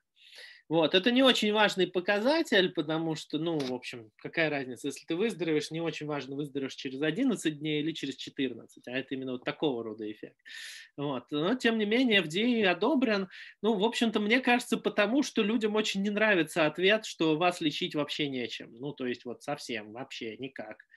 А из того, что, как бы, чем можно еще лечить, ну, вот для, для, для как бы пользователя, как это выглядит. Если у вас легкое течение, легкое течение это не значит, что вам как бы ништяк, и вы такие сидите, у меня коронавирус, пойду, значит, в онлайн игру поиграю. А это значит, что вы не задыхаетесь, у вас нет проблем с дыханием, это легкое течение. У вас может быть температура 40, запах не чувствуете, кашель, но если вы не задыхаетесь, это легкое течение. Вот, для легкого течения нет никакой терапии, сидите дома, максимум температуру парацетамолом сбиваете. Все, конец истории, вот полностью, конец совсем. А для среднего течения, если вы задыхаетесь, вам будут давать кислород, а, ну, как бы, если не сильно задыхаетесь, а вам будут давать кислород через конюли, это такие специальные тонкие трубочки в нос, во всех фильмах видели, голливудских. А если будете сильнее задыхаться, вас поставят на ИВЛ и вам будут давать тромболитики, чтобы у вас не случилось тромбоза. Все, тоже конец истории. Больше, больше вам давать нечего. Ну, еще пронпозиция вас положит на живот, чтобы вам легче дышалось. А, и если у вас будет тяжелое течение, то есть вы будете на инвазивном ИВЛ, и у вас начнется респираторный дистресс-синдром, вам, вам будет совсем, совсем никак не подышать, а, и у вас начнется цитокиновый шторм, вам дадут еще дексаметазон, ну, помимо ИВЛ. Ну, и в этом случае еще на ИВЛ вас будут пичкать антибиотиками, потому что ИВЛ очень сильно ассоциирован с, риском, с рисками бактериальной инфекции. До этого не ассоциировано. То есть пока вы не на ИВЛ, вам антибиотики не нужны совсем. Вот. Собственно, это все, что у нас есть по лекарствам. Ну, еще вот не успели мы провалиться с э, полиоксидонием нашим. Более того, у нас там даже есть всякие интересные данные о том, что вроде и в профилактике мы как-то работаем, и в лечении вроде мы облегчаем тяжесть течения, но в лечении мы в исследовании не набрали достаточно тяжелых, то есть у нас мало кто был на ИВЛ, а, и это было еще там, у нас был там одно open label trial, то есть не рандомизированное, рандомизированное исследование сейчас идет, и данные заслеплены, и мы их сами не знаем. Ну вот, короче, надежных данных о том, чтобы вот прям сказать, что полиоксидония это круто, у нас нет, но какие-то указания есть. То есть ну, как бы с большой вероятностью мы тоже провалимся, как и все остальные, но мы, конечно, надеемся, как компания, что все-таки не провалимся и, и будем работать или хоть в профилактике, или в лечении, или хоть где. Но черт его знает. И, наверное, последняя часть здесь – это как лечили президента Трампа, потому что он же вот в октябре у нас заболел. Значит, смотрите. А, важный момент не сказал. А, как, как отличить легкое течение от тяжелого, когда вы поймете, что вы задыхаетесь. Вы можете не почувствовать это еще, но у вас э, могут, может упасть уровень насыщения кислородом. Это меряется прибором, называемым пульсоксиметр, они дешевые. И, в общем, это скорее штука, которую сейчас не имеет смысла купить и держать в доме, особенно если есть пожилые родственники. Просто меряете, соответственно, уровень насыщения кислородом. Если он падает ниже 93 и стабильно ниже 93 несколько измерений держится, э, это повод вызывать скорую, потому что это уже переходит в средней тяжести течения. Если все выше 93, то все нормально. Собственно, у Трампа он падал до 94. То есть у него было все еще легкое течение. Ему применили коктейли из антител, Regeneron, которые не зарегистрированы, э, применили это в максимальной дозе. Там идея такая, что эти антитела должны связаться с вирусом и помешать ему размножиться. Но помимо регенерона такие же антитела, ну, похожие, делала компания Eli, Eli Lilly, и они провалились. Ну, то есть все, как бы не показали никакого влияния на смертность. Про, провалятся ли антитела Редженерон? Ну, возможно, тоже провалятся. Скорее даже провалятся, чем нет. Тем не менее, Трампу их тоже дали. А, Трампу дали ремдисивир, который, как мы знаем, тоже на смертность не влияет, но вроде как сокращает время жизни. Дальше ему назначили дексаметазон, что все как бы очень удивились, потому что зачем, и их надо только ну, на, на кислороде давать и на ИВЛ. Ну, в общем-то, Трампу, кажется, надо было обязательно вылечиться, и он уже был готов даже помереть от этого лечения, лишь бы попытаться президентскую гонку выиграть. Ну, вот э, такая вот история, как максимально агрессивно его лечили. Ну, еще ему давали из того, что как бы точно не повредит, ему давали препараты цинка в дозировке обычной, ну, как бы не превышающий обычную биодобавку. Ему давали мелатонин, который обычно как снотворное используется, ну и тоже в дозировке не превышающий, собственно, использование как в качестве снотворного. И давали витамин D в стандартных тоже дозировках. Это все препараты, для которых пытаются как-то натянуть пользу, но никаких свидетельств о пользе у нас нету, но, по крайней мере, свидетельств об их вреде в стандартных дозировках у нас тоже нет. Вот, на этом мой монолог завершен. У меня есть там еще ряд ответов на вопросы, а, но давайте мы, наверное, все-таки настоящие вопросы послушаем и включим, включим голоса. Ты удивишься, но а, настоящих вопросов у нас мало. Все, видимо, это самое, как это называется, э, зомбированы тем, что очень много инфы и как-то ушли в себя глубоко по большому счету э, каких-то ну, каких-то вопросов э, тематику я не увидел. Единственное, ну давай я попробую позадаю. А вот ты смотри, у нас есть э, руки. Давай я попробую предложить. Э, угу. Так, сейчас секундочку. Оп. Не арх, а да, я не знаю, я... слышно меня? В эфире. Да, слышно? да, слышно. Задавай вопрос. А, супер. Во-первых, спасибо за доклад. Очень интересно, очень круто. А, у меня больше по самому коронавирусу. Почему такая разная симптоматика? То есть я, вот у меня сколько там уже знакомых переболело, я ни разу, ну, как бы, вот полностью совпадающих симптомов не слышал. То есть а, у, у меня складывалось впечатление, что это какая-то прям, то есть если у тебя что-то где-то болит, чешется, не знаю, ты кашлянул, то это коронавирус. Ну, Этому есть какое-то научное объяснение? Смотри, обычная симптоматика как бы у всех, у всех довольно похожая вообще должна быть. То есть это, э, ну, повышается температура у всех. То есть не, не, не бывает, чтобы коронавирус и вообще не, не, не, нет роста температуры. А, кашель разной степени силы, то есть у кого-то он чуть-чуть, у кого-то прям совсем. А потеря обоняния тоже далеко не у всех, но типа вот у, у кого-то оно даже не потеря, а типа химический запах появляется такой от всего. Но я хочу сказать, что вообще эта история с обонянием, она что-то как-то вот с коронавирусом раскручена. А, ну, я всегда, когда чем-нибудь простудой заболевал, я первое как-то понимал, что мне привычные запахи начинали казаться ну, неприятными. То есть что-нибудь там на кухне жарится, и мне такой что-то как-то неприятно. И тут я понимаю, что все, точняк, верняк заболел. Вот, то есть, скорее всего, вот эти разницы в симптомах, она э, ну, обуславливается каким-то индивидуальным различием иммунной системы, не более того. У тебя же два одинаковых друга не болели? Поэтому откуда ты хочешь, чтобы у тебя были одинаковые симптомы? Ну, там, близнецы, например. Ну, я понял. Нет, близнецы тоже слишком разные. У них же еще есть это время жизни, за которое они сильно расходятся потом. А, спасибо за вопрос. А, спасибо. Как так, родились, есть... родились у биолога два сына, да? Он одного, одного крестил, а другого на контроль оставил, да? Так, Дмитрий Нестеренко а, раньше поднял руку. Слово тебе. Да, всем привет. Такой вопрос. Эм, я в этом году около трех раз за год э, заболел простудой. Ну, типа, у меня там были сопли, все такое. И я не уверен, что это коронавирус. Обычно я там раз в год не болею. В этом году три раза было. Есть ли мне смысл делать какие-то анализы на антитела или еще что-то, чтобы понять на самом деле, болел я или нет? А когда и, там, ты болел последний выводы, раз? Или можно не париться? Когда ты болел последний раз? А, в январе в начале, потом было что-то типа весной и летом. Ну, то есть как-то вот ну, типа, равномерно уже поздняк, уже поздняк мерить антитела, потому что если даже это был коронавирус, антитела за 2-3 месяца, они ну, с, с очень большой вероятностью придут в норму. Андрей говорил про 8 недель, э, про то, что в течение 8 недель уже не остается особенно никакого следа. Э, ну, типа, как это, э, статистически значимо, э, ничего не получится посмотреть, скорее всего. А, окей. А что, если я сделаю анализ, я обнаружу какой-то там уровень антител?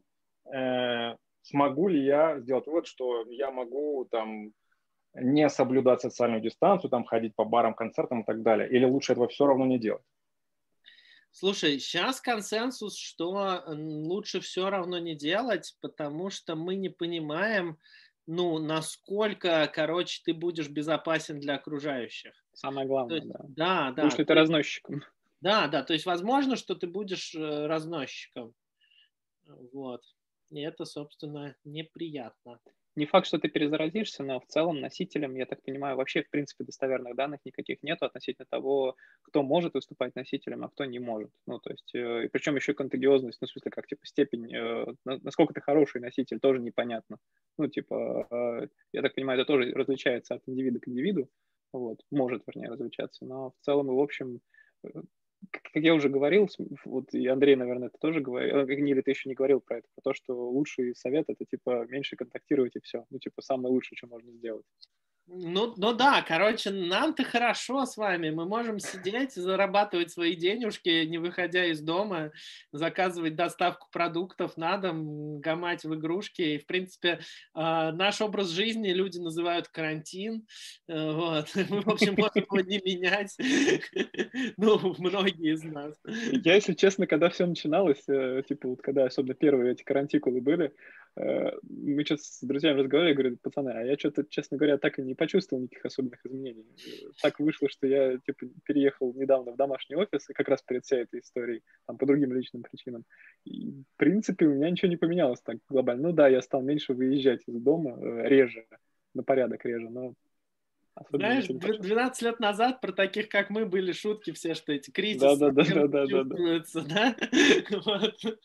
А вот теперь, что называется, выкусите все. Так, Максим Кулешов. О, Макс. Да. Привет, Андрей. Давно не виделись. Привет, Макс. Сто лет не виделись. А, слушай, ну вопрос такой, э, а дальше-то что? А, вот сейчас мы разработаем прекрасную вакцину эту.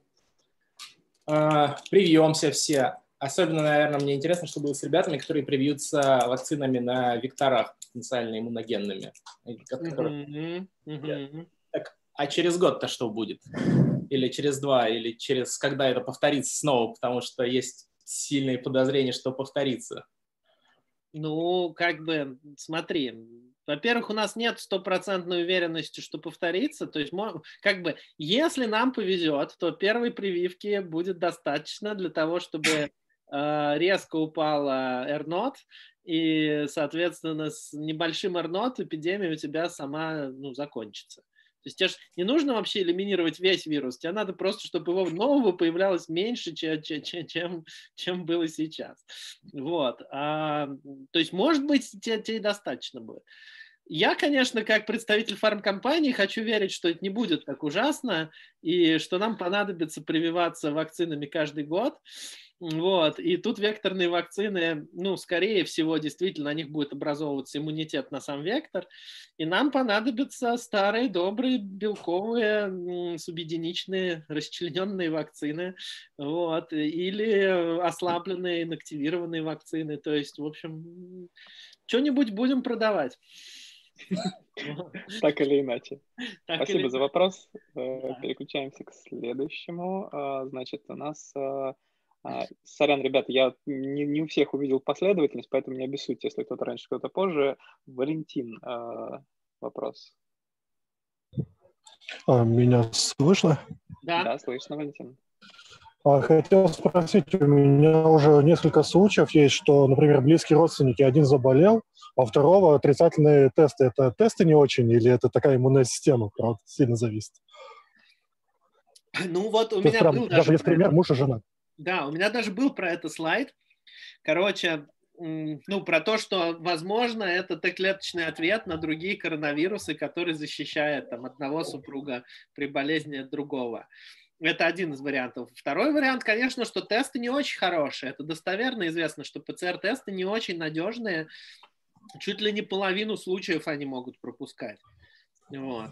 Поэтому... То есть они, к сожалению, ложно-отрицательные могут быть. Да, да, да. Они очень часто ложно-отрицательные, причем это даже не качество самого теста – это качество забора биоматериала. Ну, то есть берется вот А. эта вот палочка из носоглотки, и если там слишком мало вирусных частиц осталось, то ну, ты просто ничего не увидишь.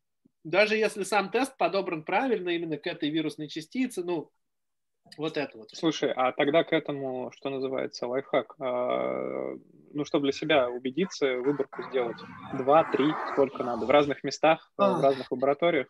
Не, не, я бы сказал, что надежнее сделать э, параллельно а, иммуноглобулины М. Ну, Ага. то есть То есть разные виды... Да, тестов разные виды тестов, э, и если по крови количественные иммуноглобулины М, э, ну и парочку в течение там, ну, через день, например, э, и если будет тенденция к росту, ну вот это скорее даже более надежный показатель, чем, Чем ПЦР, да?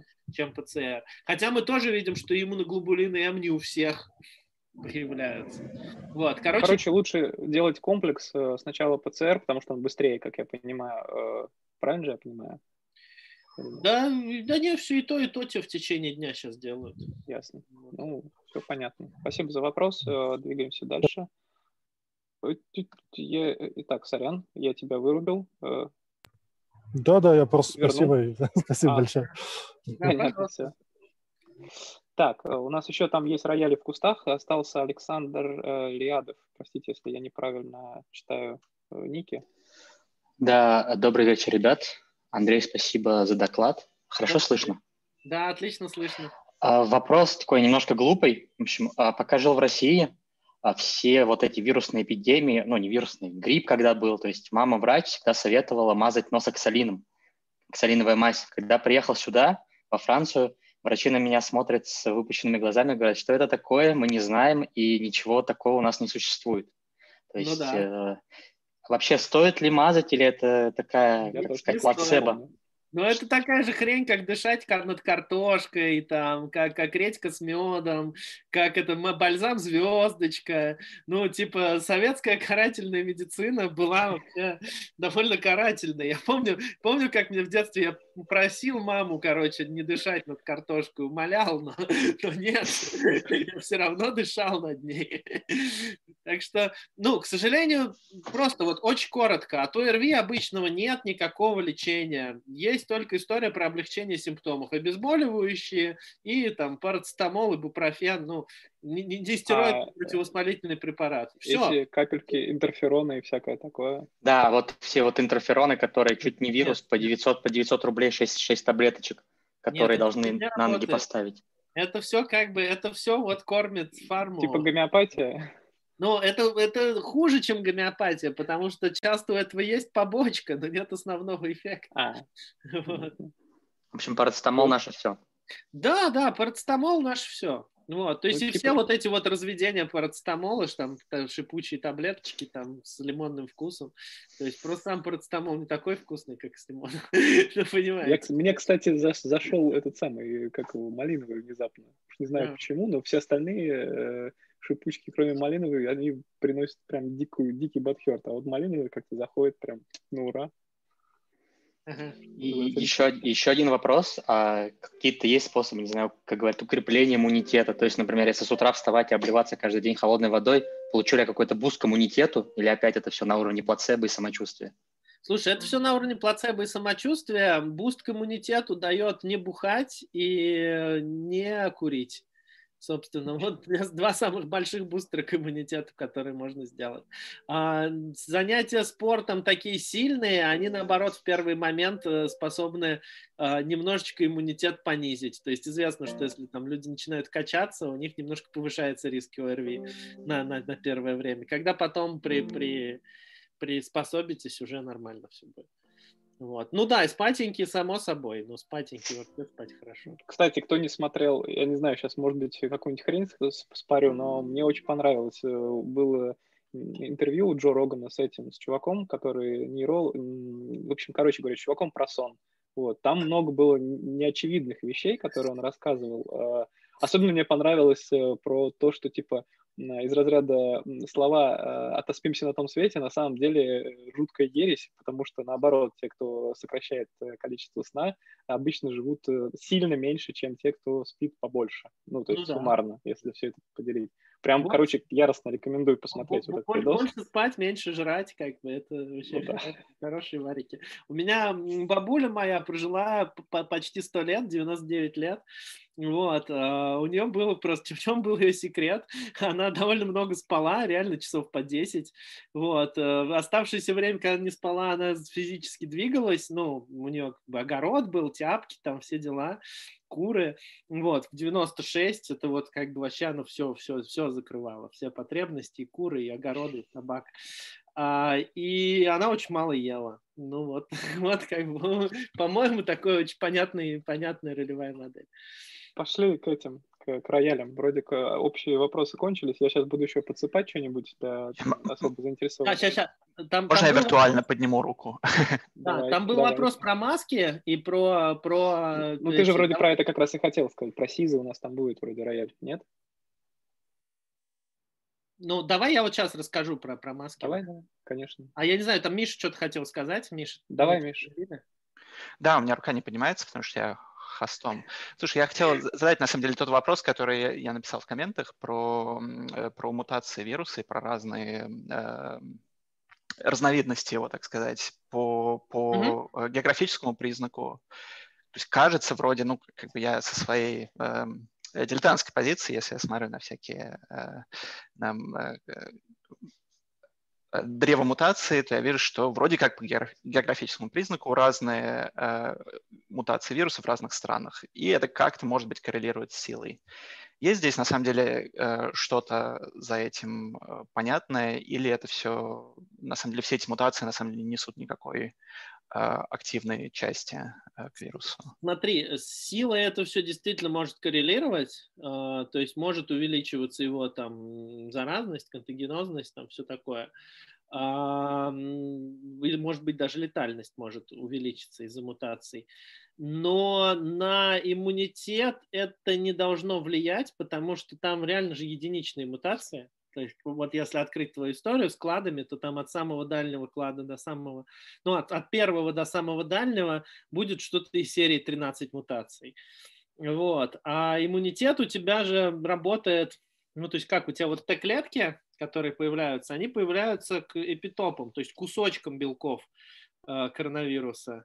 И если у тебя эти 13 мутаций затронули ну, 13 точек, а у него всего там белков в, в, в, в этом коронавирусе, там, а там, десяток, вот, то м- у тебя все равно осталось дофига клеток, которые совпадают, ну, то есть большая часть последовательности коронавируса все равно та же, и, соответственно, она клетками будет перекрыта вся. Вот, у тебя будет кросс-иммунность, если она между видами коронавирусов, то уж внутри одного вида коронавируса, просто ну, внутри разных кладов, она будет железно как бы перекрываться. И с антителами ну, то же самое. То есть у тебя не, не, не так все это сильно отличается, чтобы вызвать э, какой-то разный ответ. То Просто есть... все, все думают, что мутация это типа такое нечто страшное и суровое, а когда мутирует нечто не очень сложное, как вирус, а оно реально не очень сложное с точки зрения вот, ну, типа устройства, да, э, то mm-hmm. там типа разница не очень большая для э, иммунной системы, как я понимаю, по крайней мере, эту историю. Ну да, да, вопрос вижу еще про детей э, и переносимость вируса детьми. Э, ну, собственно, детьми он переносится очень легко по, по современным представлениям. По крайней мере, смертей там нет. Как бы до, до 20 лет в группе вообще ну, практически, по-моему, нет смертей. Если есть, там нет статистически значимых. Ну, то да. есть э, там может же побоч, побочкой сопутствующей еще ну, что-то да, внезапно прилететь, да. но статистически значимых, что это причиной тому явился ковид да. или... И, и собственно, одна, одна из идей на самом деле в том, что почитайте, есть очень классная гипотеза о том, что такой был русский грипп в начале 20 века, что это тоже был коронавирус, один из тех сезонных, тип, которые с нами живут сегодня. Но, но поскольку тогда он появился впервые, он вел себя так же, как вот сегодняшний SARS-CoV-2. А, и, собственно, сейчас мы от сезонных коронавирусов не мрем только потому, что мы всеми им в детстве болеем, уже в детстве иммунизируемся, а, и нам, в общем-то, во взрослом возрасте эта реинфекция ну, не вызывает больших проблем. И, скорее всего, что этот SARS поведет, SARS-CoV-2 поведет себя так же. А, то есть, эм, как бы все, кто в детстве им переболел, потом уже не будут переживать, а старики не вынесут и помрут. Вот. Отлично. Спасибо всем за вопросы. Э, в принципе, как бы в процессе, ну, то есть есть еще ряд вопросов, на которые мы планировали ответить, э, вернее, на которые Андрей планировал ответить, которые мы там готовили немножко заранее. Э, можем к ним перейти. Там есть такие типа общие употребительные. Кстати, очень странно, что никто их не задал. Типа, неужели они только меня интересуют? Или там народ с Хабра, условно говоря. Давай к ним перейдем и потихонечку будем закругляться тогда, раз у нас это снижается активность. Ага, сейчас, сейчас перейдем. Да, я прожую свой бутерброд. Давай. Я пока займу, займу, что называется, в, в, угу. на, на правах. А, еще интересная штука достаточно. Ну, в какой-то момент тоже было интересно. Я копал материалы всякие разные. И как раз э, вопросы, которые сейчас пойдут, они были в основном, ну, отчасти моими личными, э, которые я Андрею задавал в предварительной беседе, когда мы э, так, тут Дмитрий еще под, поднял руку. А, так вот, а, я сейчас попробую тоже участвовать в тех вещах, в смысле, то, что, о чем сейчас Андрей будет говорить, потому что мне прям там кое-что реально самому интересно. А, так, тут у нас два вопроса еще внезапно поднялось. Ну так, первый увидел Андрея сейчас. Так, а ты уже опустил руку или нет? Я что-то не вижу. Сейчас, погодите, погодите, погодите. Это у меня накладка какая-то техническая. А, вижу, Дмитрий. Вижу, Дмитрий. Э, так, вот так. Да, Дмитрий Нестеренко. Э, у меня такой немного глупный вопрос. Вы уже начали переходить к другой теме. Э, если рекомендуется протирать руки спиртом, чтобы типа их обеззаразить, а, почему никто не думает почему в сторону лекарства на спирте? Да, почему мне не выпить этого спирта или как-то еще иначе, чтобы типа обеззаразиться? Почему это не работает? Ну, слушай, тут даже я могу ответить. Оно, оно же как бы не в желудке. Типа, что ты хочешь? Тебе придется ну, вдыхать, знаю, вдыхать спирт, может. сделать, короче, две дорожки из сухого спирта, левой ноздрой, правой, и тогда все полная безопасность. На не, ну, смех смехом, извини, это не я просто путь, да, который... я скажу просто, ты, ты, ты, еще раз говорю, смех смехом, но мне буквально на днях попалась какая-то статья, не статья, вернее, а исследование какого-нибудь очередного ВЦИОМа, где на полном серьезе э, чуть ли не там 30%, я сейчас даже не поленюсь, вот у меня есть э, прям на руках цифры, там а сколько-то процентов населения России всерьез считает, что регулярный при, прием алкоголя э, типа способствует э, ну, типа, защите, что называется. То есть э, там из того исследования чуть ли не там из разряда того, что перекрестились, святой воды хлебнули, и потом э, это, сверху как бы чем покрепче, и все, как бы, в принципе, что называется, защищен. Не, ну подожди, Макс, это же логично. Если ты как бы регулярно принимаешь алкоголь, ты умираешь в свои 55, и коронавирус тебе уже не страшен.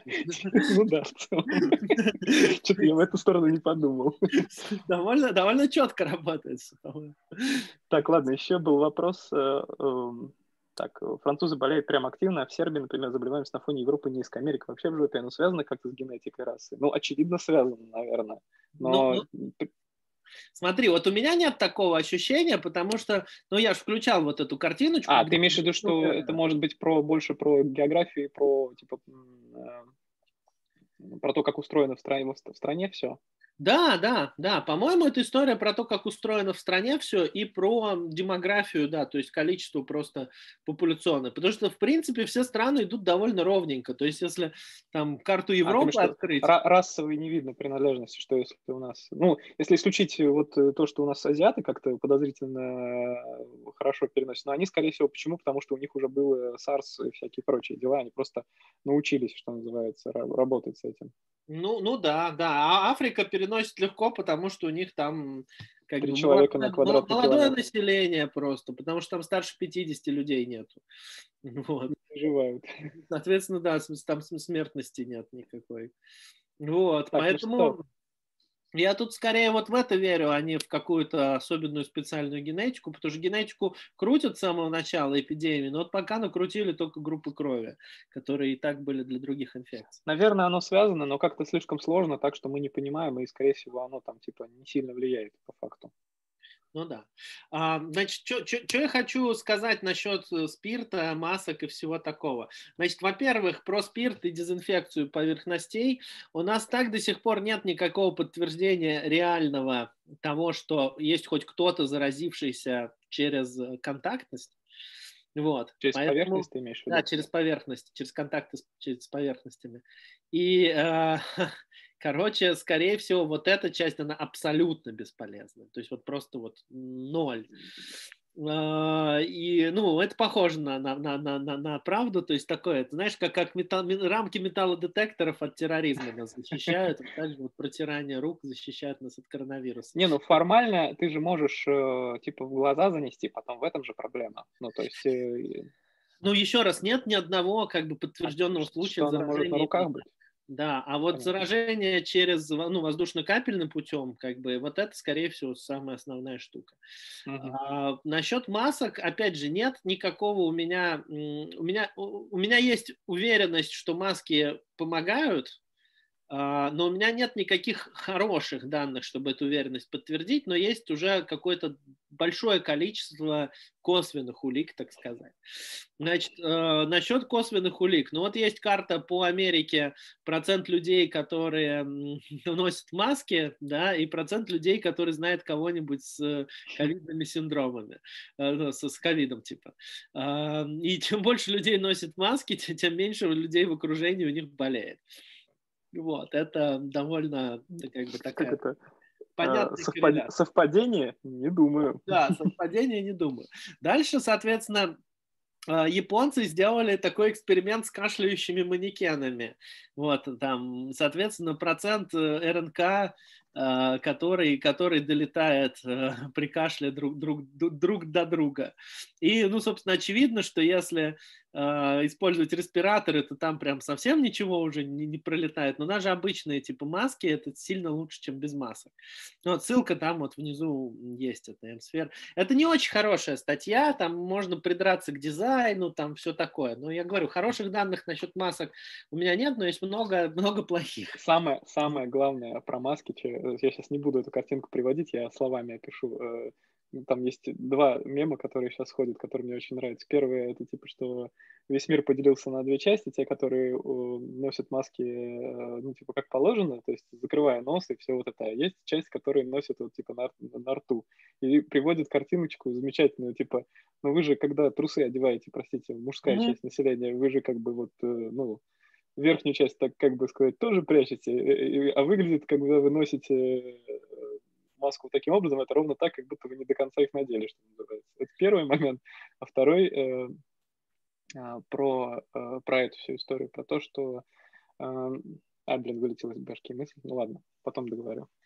Ну вот, а, самая красивая история про маски, которая сейчас есть, и про все эти коронавирусные меры, заключается в том, что мы полностью в этом сезоне не видим гриппа. Ну, типа, грипп исчез. Потому что у гриппа нет бессимптомного носительства, и сейчас все люди с симптомами сознательно изолируются, никто не ходит как раньше, значит, ой, пойду на работу, ничего страшного, что сопли, мне надо на совещание. Вот, и у нас просто нету, нету гриппа, вот нет совсем. Все, кончился грипп. Овцы таблеток от гриппа грустят. Нет, смотри, ну тут не так все плохо для фармы, потому что грипп-то это зоонозная инфекция, то есть его естественный резервуар, резервуар это не человек, а животное. Ну, собственно, птичий грипп, там, свиной грипп, помните. Мгм. Вот, поэтому новый грипп обязательно появится, будет. с перелетными птицами он прилетит, но факт в том, что вот эти вот эпидемии гриппа можно останавливать масками. И, в общем-то, это можно было делать каждый год, и не обязательно было терпеть большой ущерб от смертности от гриппа, можно было просто всех сажать на масочный режим. Ну и, собственно, Азия же давно носит маски, то есть тут Ну же да, еще... да, да, Почему в Азии это сработало? Да, у них это мейнстрим, у них никто не возмущается. Поэтому вот. А, Так что еще мне хочется? ребята, маски. Да, да. Что мне еще хочется показать? Есть вопрос, типа, что нас ждет? И я обещал картиночку, которая вдохновляюсь. Собственно, это картиночка «Смертность от э, испанки», от эпидемии гриппа э, на начала 20 века. И, собственно, на ней очень хорошо видна, как, как и в случае коронавируса, была первая волна, потом была, значит, очень большая зимняя волна, осенне-зимняя, потом была вторая, потом была третья волна, она величиной там примерно с первую. Вот, собственно, вы, вы, вы как бы, мы сейчас находимся здесь, на подъеме. Не здесь. Да, да, да, да, да, вот, вот на подъеме второй волны. Вот, и есть вот э, результаты мат-моделирования э, ФМБАшного центра, который говорит, что пик заболеваемости придется где-то на середину декабря. Э, вот. То есть э, это тоже вот то, что можно в своих, в своих как бы расчетах использовать. А, на, на, это вот, наверное, самые такие... А что там не видно там по концу, в смысле по падению? Там что написано у тебя? Ну, в смысле даты, там же даты, да? Вот здесь? Да, да, да, да, да. Ну, собственно, это уже следующий год просто. Ну, там, вот, там, там, там, там какой 16 а, февраль. декабря, февраль, апрель, июнь, август. Там То есть у них, как бы, у них, у них мат-модели нет, нет третьей волны, но мне кажется, что третья волна будет. Скорее всего, следующей осенью где-нибудь. Ну, нет, типа следующей весной. А, весной. Весной 21 года, да. Понятно. Вот. А, что еще? А, вот довольно частые вопросы, типа, если у человека был диагностирован COVID, когда он становится безопасным, то есть вот, типа, я, я переболел, когда мне можно тусить? А, собственно, короткий ответ после того, что точно ПЦР отрицательный, если он был раньше положительным, и если прошло больше 14 дней от момента первого проявления симптомов. То есть, это э, первого именно проявления, да? То есть... Да, да. да.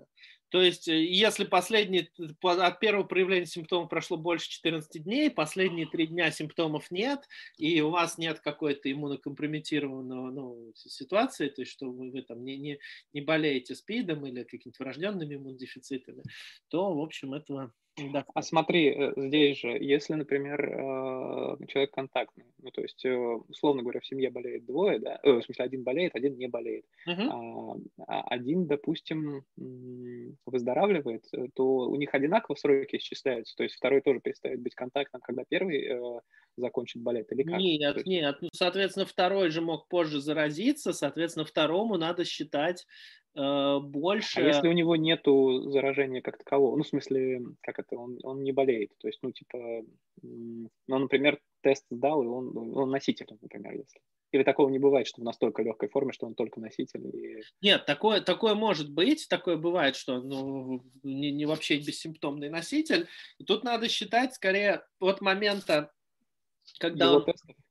Да, да, либо от его теста, либо я бы считал так, э, человек перестал быть эм, первый заразным типа через 14 дней, соответственно, выжидаем еще там типа недельку для второго человека, и если у него симптомы не проявились, тогда он угу ну, точно нормально. И вот, собственно, справа тут есть такой хороший, хороший графичек, типа, что обычно с человеком происходит после того, как начались симптомы. То есть инкубационное время это обычно там до недели, ну, там от пяти дней, там, ну, ну, может и неделю быть.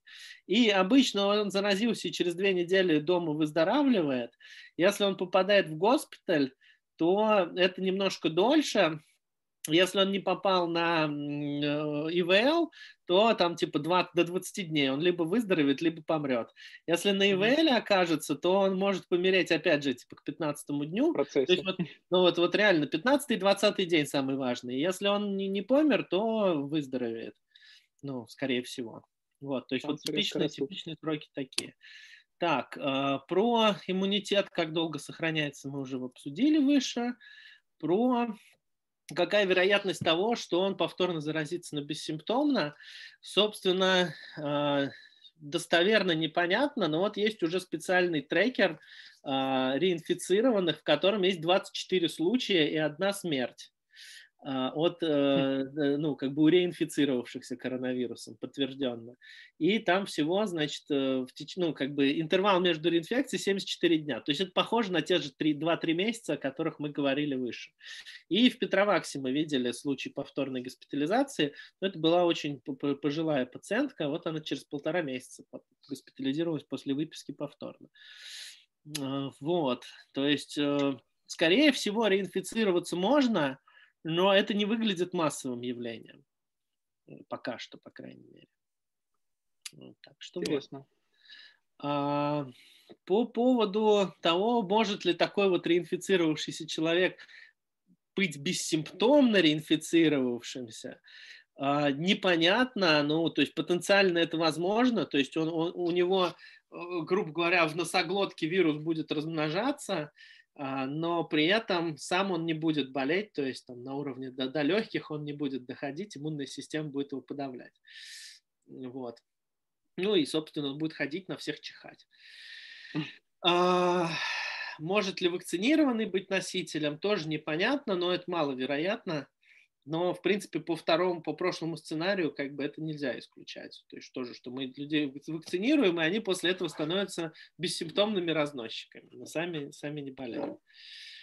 А... Слушай, а можно я прерву здесь? А, меня что-то никак в голове не отпускает. А, я просто массово видел всякие разные, в том числе и чуть ли не от CDC или от кого-то, таких крупных чуваков, про а, время жизни на поверхностях. Я все вспоминаю, все эти цифры из разряда того, что там на денежном пугают прям купюрами, всякими там а, Э, как раз там ручками всеми и прочими делами. То есть реально нет никаких достоверных фактов того, что через контактную поверхность можно потом занести куда-то как-то и так заразиться. Вот об этом идет речь. Ну, то есть то, что вирус там живет, это ок, ну, типа он может там жить. Да, есть, он действительно может жить, он может там э, жить в достаточном количестве, но вот то, что он как бы будет... Э, что то, что это будет путь заражения, потому что там довольно много всего должно совпасть, что вируса должно попасть достаточное количество на поверхность. На этой ага. поверхности в течение того времени, что он живет, ну, как бы, вот должны достаточно схватить с поверхности. С этой поверхности схватив, его надо еще поместить в условия, чтобы заражение произошло. Ну, то есть, типа, слишком много всего должно совпасть.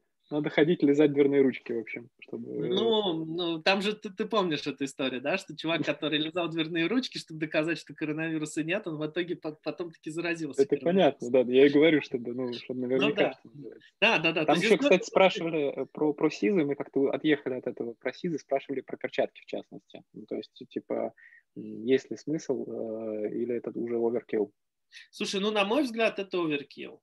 То есть... Э, ну, я, вот как это по себе очки, называется? Скажем так, очки сильно полезнее перчаток, вот я точно угу. уверен. Маски там типа маст, очки тоже скорее маст, а там перчатки это уже, мне кажется, оверкил. Но я если, про это говорю, потому что я и так их ношу.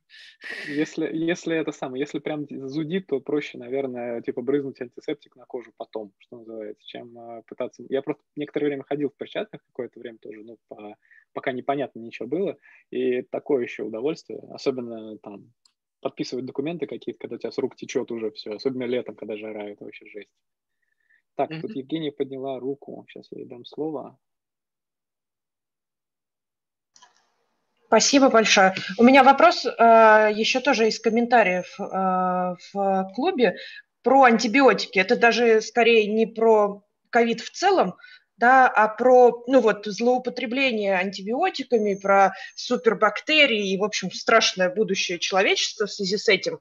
Э, я хочу понять, во-первых, что ты об этом в целом думаешь, а во-вторых, есть ли что-то, что можно на индивидуальном уровне сделать, да, ну, кроме того, что не пить их бестолково, да, там, по возможности не попадать в больницу, да, чтобы как-то уберечься?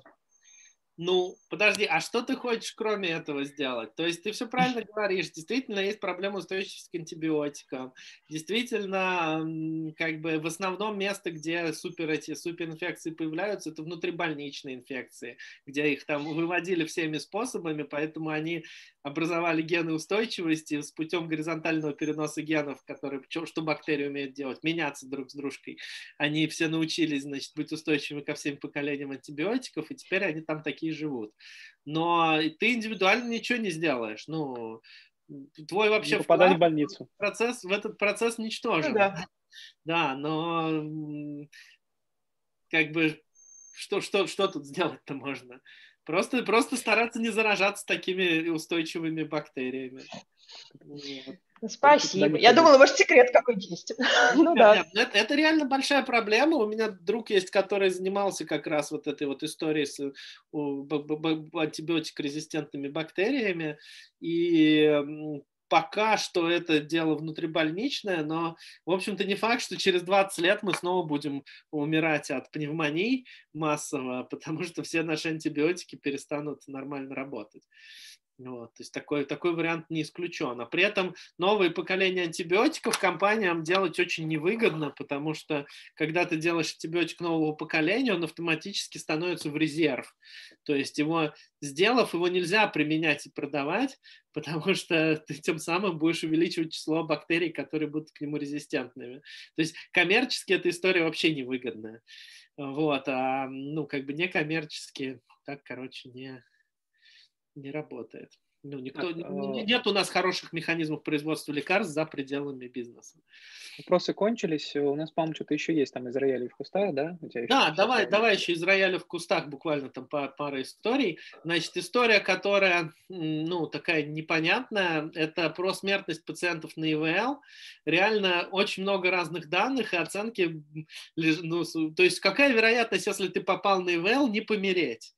А, И она там от 20 до 80 процентов вот в каждую сторону болтается. В каких-то центрах, значит, 20% людей на ИВЛ умирает, 80 выживает, в каких-то наоборот, почти 80 умирает, 20 выживает. И, э, по крайней мере, видно, что ИВЛ это не ну, какая-то волшебная палочка, как казалось э, в начале пандемии. Тут, тут как в истории с динозаврами. 50% Ну шанс да, встретить да, да. динозавра на улице. Либо встретишь, либо нет. Так, ну и что тут? Тут еще есть там история про реактогенность, что это нормально для вакцин, но мы, не- мне кажется, об этом уже поговорили. Поговорили уже, да. Да, и есть забавная история про вакцину Гамалеи. А, у нее, похоже, вторая доза вызывает, ну, как бы она значительно более реактогенна, чем первая. Вот. Это необычно, потому что, ну, как, как бы сказать, э, для, э, это встречалось для других вакцин, э, у которых вторая доза реактогенна, но если брать вакцины а, именно от SARS-CoV-2, то а, почти у всех вакцин вторая доза менее реактогенна. Вот, и AstraZeneca, и Sinovac, они, ну, те, кто описывали нормально свои исследования, они показывали, что у них нежелательные реакции при втором введении были реже, чем в первом. А у спутника наоборот. После второй вакцинации я уже знаком с добровольцем, у которого температура подскочила до 43 и типа держалась э, несколько дней на уровне там 38 с лишним. Э, Вот, он вызывал скорую, ну и там, короче, на скорой мало того, что ему ничем не помогли, так еще отказались это вносить в, а, как бы сказать, в побочные эффекты вакцины. Вот, есть- Нехрен нам тут статистику портить да, да, да, да, да, вот именно так, вот именно так. А, своими выбросами. да, ну вот, собственно, у меня как бы тоже рояли в кустах закончились. А, И что еще? Я не знаю, если еще вопросы, может, какие-то появятся, можем еще что-нибудь. Так, а, у нас вроде здесь все. Я могу еще добавить от себя немножко тоже искал э, информацию по поводу, ну, по поводу СИЗов и так далее. Во-первых, э, беда в том, что сейчас в пору, да, э, про вот эти вот многоразовые маски и про всякое прочее. То есть, ну, судя по тому, что я смог накопать суммарно, а, многоразовые маски это зло. Ну, то есть, несмотря на то, что это типа там становится хоть каким-то способом прикрыть, насколько это не- неудобно там всем носить и все прочее, что становится типа элементом одежды и так далее. Но в целом и в общем вы, скорее всего, не сможете нормально обеспечить э, дезинфекцию этого всего. Ну, типа, да, стирка и э, там проглаживание формально они помогут и все прочее, но, к сожалению, большая часть народа так не заморачивается. Ну, то есть э, а-ля побрызгал спиртом так не поможет. Ну, в смысле, оно точно не, не будет эффективным, что называется. И проще, типа, ну, по адекватной какой-то цене в тех местах, где действительно нужно носить маски, ну, в смысле, где есть потенциальная возможность именно воздушно-капельной передачи. А напомню, что на улице ну, на расстоянии социальной дистанции, типа полтора метра плюс, вероятность передачи воздушно-капельным путем, она прям там ну, стремительно летит к нулю. Особенно, ну, если только специально вас прям там прицельно не будут чихать, что называется. Поэтому все люди, которые ходят в масках на улице, ну, понятно, в общем, у них больше проблемы с головой, чем с э, другими частями тела. Это раз. Э, два. Э, технически вот эти вот обычные хлопковые маски, которые э, ну, можно купить, они, в общем, наверное, такой типа разумный оптимум, то есть в тех местах, где вам, у вас потенциально может быть какой-то контакт, лучше их, наверное, одеть, и потом лучше сразу выкинуть. Ну, то есть, типа, там три часа дают стандартно, да, вроде на ношение всей этой истории, но э, при их стоимости там, ну, мне удавалось, например, покупать пачки там от 3 до 6 рублей, что называется. Ну, вроде как э, при не очень частых контактах проще не заморачиваться и повыкидывать. А и... продал, продал почем? Я все себе, как это, это фонд резервный. Хрен его знает, что там дальше будет. Э, в какой-то момент э, запасся, что называется. Я смотрел на всякие вот эти вот стандарты, типа N95, FPP2, FPP3. Есть целая статья на Хабре, по-моему, которая рассказывает про то, как они там чего защищают. И хотел бы добавить к этому только одно, что FPP, никакой FPP вас не защитит, если вы ее носите неправильно. Ну, типа, она не примыкает, и все вот это, то есть это все бесполезно абсолютно, потому что, ну, типа, воздух так работает, что он затянется через верх или через низ, и как бы смысла нет, насколько он там хорошо фильтрует. Поэтому лучше э, следить за тем, чтобы оно прилегало просто. Это, кстати, еще довод в пользу классических масок с этим, с, с господи, с этим, ну, в общем, оголовьем для носа, которое примыкает и держит вот так. Потому что если вы одеваете маску, типа вот, ну, обычную такую марлевую, а марлевая повязка, то она вообще-то говоря, вот здесь оставляет две дырки, через которые все замечательно прилетает куда надо, что называется. Смысла в таком ношении вообще никакого нет. Вот. Э, а еще, кстати, кто не знал, э, их оказ... ну, то есть для меня это было прям большим открытием после там месяца или двух использования. Оказывается, там есть правильная сторона. То есть на mm-hmm. масках, которые, ну, типа медицинские, есть белая и синяя сторона. Вот так вот белая внутрь э, к лицу. И я, например, какое-то время думал, что наоборот. Цветной типа, ну, никто об этом не говорит, а вообще говоря, это, типа, не самый широко известный факт о том, что вот так их надо носить правильно, чтобы они, типа, работали хорошо. Э, так, вроде вопросов у нас не появилось. Нет, у Макса, у Макса есть вопрос. Макса Кулешова включи. А, все, сорян, не увидел. Э, да. Включаю. Да, а, я в некотором смысле этим занимаюсь с другой стороны немножко. И, Андрей, ты замечал, что у нас, что ученые сейчас очень активно заняты поиском а, лекарств, которые борются с вирусом. У меня, например, от этого ужасно пригорает, потому что мне кажется, что это кажется довольно бессмысленным занятием, потому что э, лекарства-то мы инвитро, инвиво нашли, предсказали, не, неважно. Но обычно к тому моменту, когда человек понимает, что у него ковид, это, мне кажется, что это уже бессмысленно. Почему? А, когда, когда... Нет, я не прав. Не-не-не, я просто логику не очень понимаю твою. Смотри, то есть ты говоришь, что надо просто все бросить на профилактику, все усилия? Ну да, кажется, что мы за сто лет не научились лечить пневмонию и не знаем, что делать с цитокиновым штормом, и я что-то не вижу, чтобы кто-то активно занимался этими двумя проблемами. Хотя люди-то умирают от пневмонии и цитокинового шторма, скажем. Нет, подожди, подожди. Вот цитокиновый шторм точно этим занимаются, все эти янускиназы, там, все эти э, антитела, там, все, вся, всякие там хи -хи -хи хитрые, э, как они, би, би, би что-то там, би, как они называются, ну, короче, двусторонние антитела, грубо говоря, которые цепляют одно к другому. А, то есть против, ну, цитокиновый шторм пытаются как-то победить, да и в конце концов дексаметазон, вот единственная работающая, оно работает как раз против цитокинового шторма. А, Наверное, тут мы просто упираемся в просто плохое понимание работы иммунной системы, которая у нас присутствует. Типа нет ни одного непротиворечивого учебника по иммунологии. А, вот.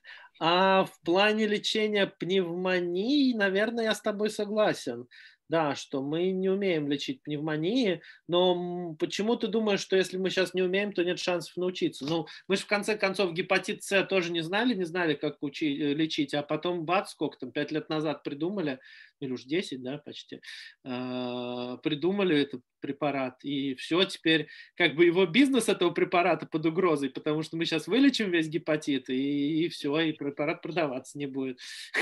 Ну, то есть иногда мы даже настолько эффективные противовирусные делаем.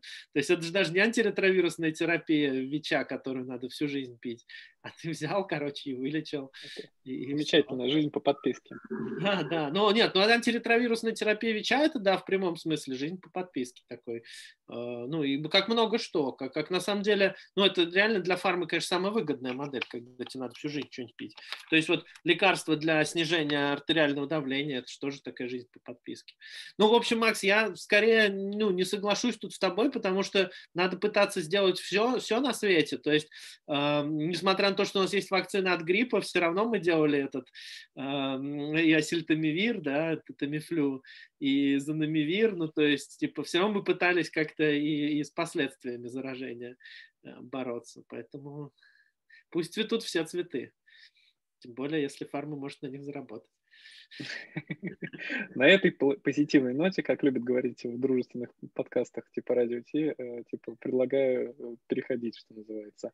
Миша, а ты как раз хотел, собственно говоря, потихонечку переключить все это дело в режим берсеркер.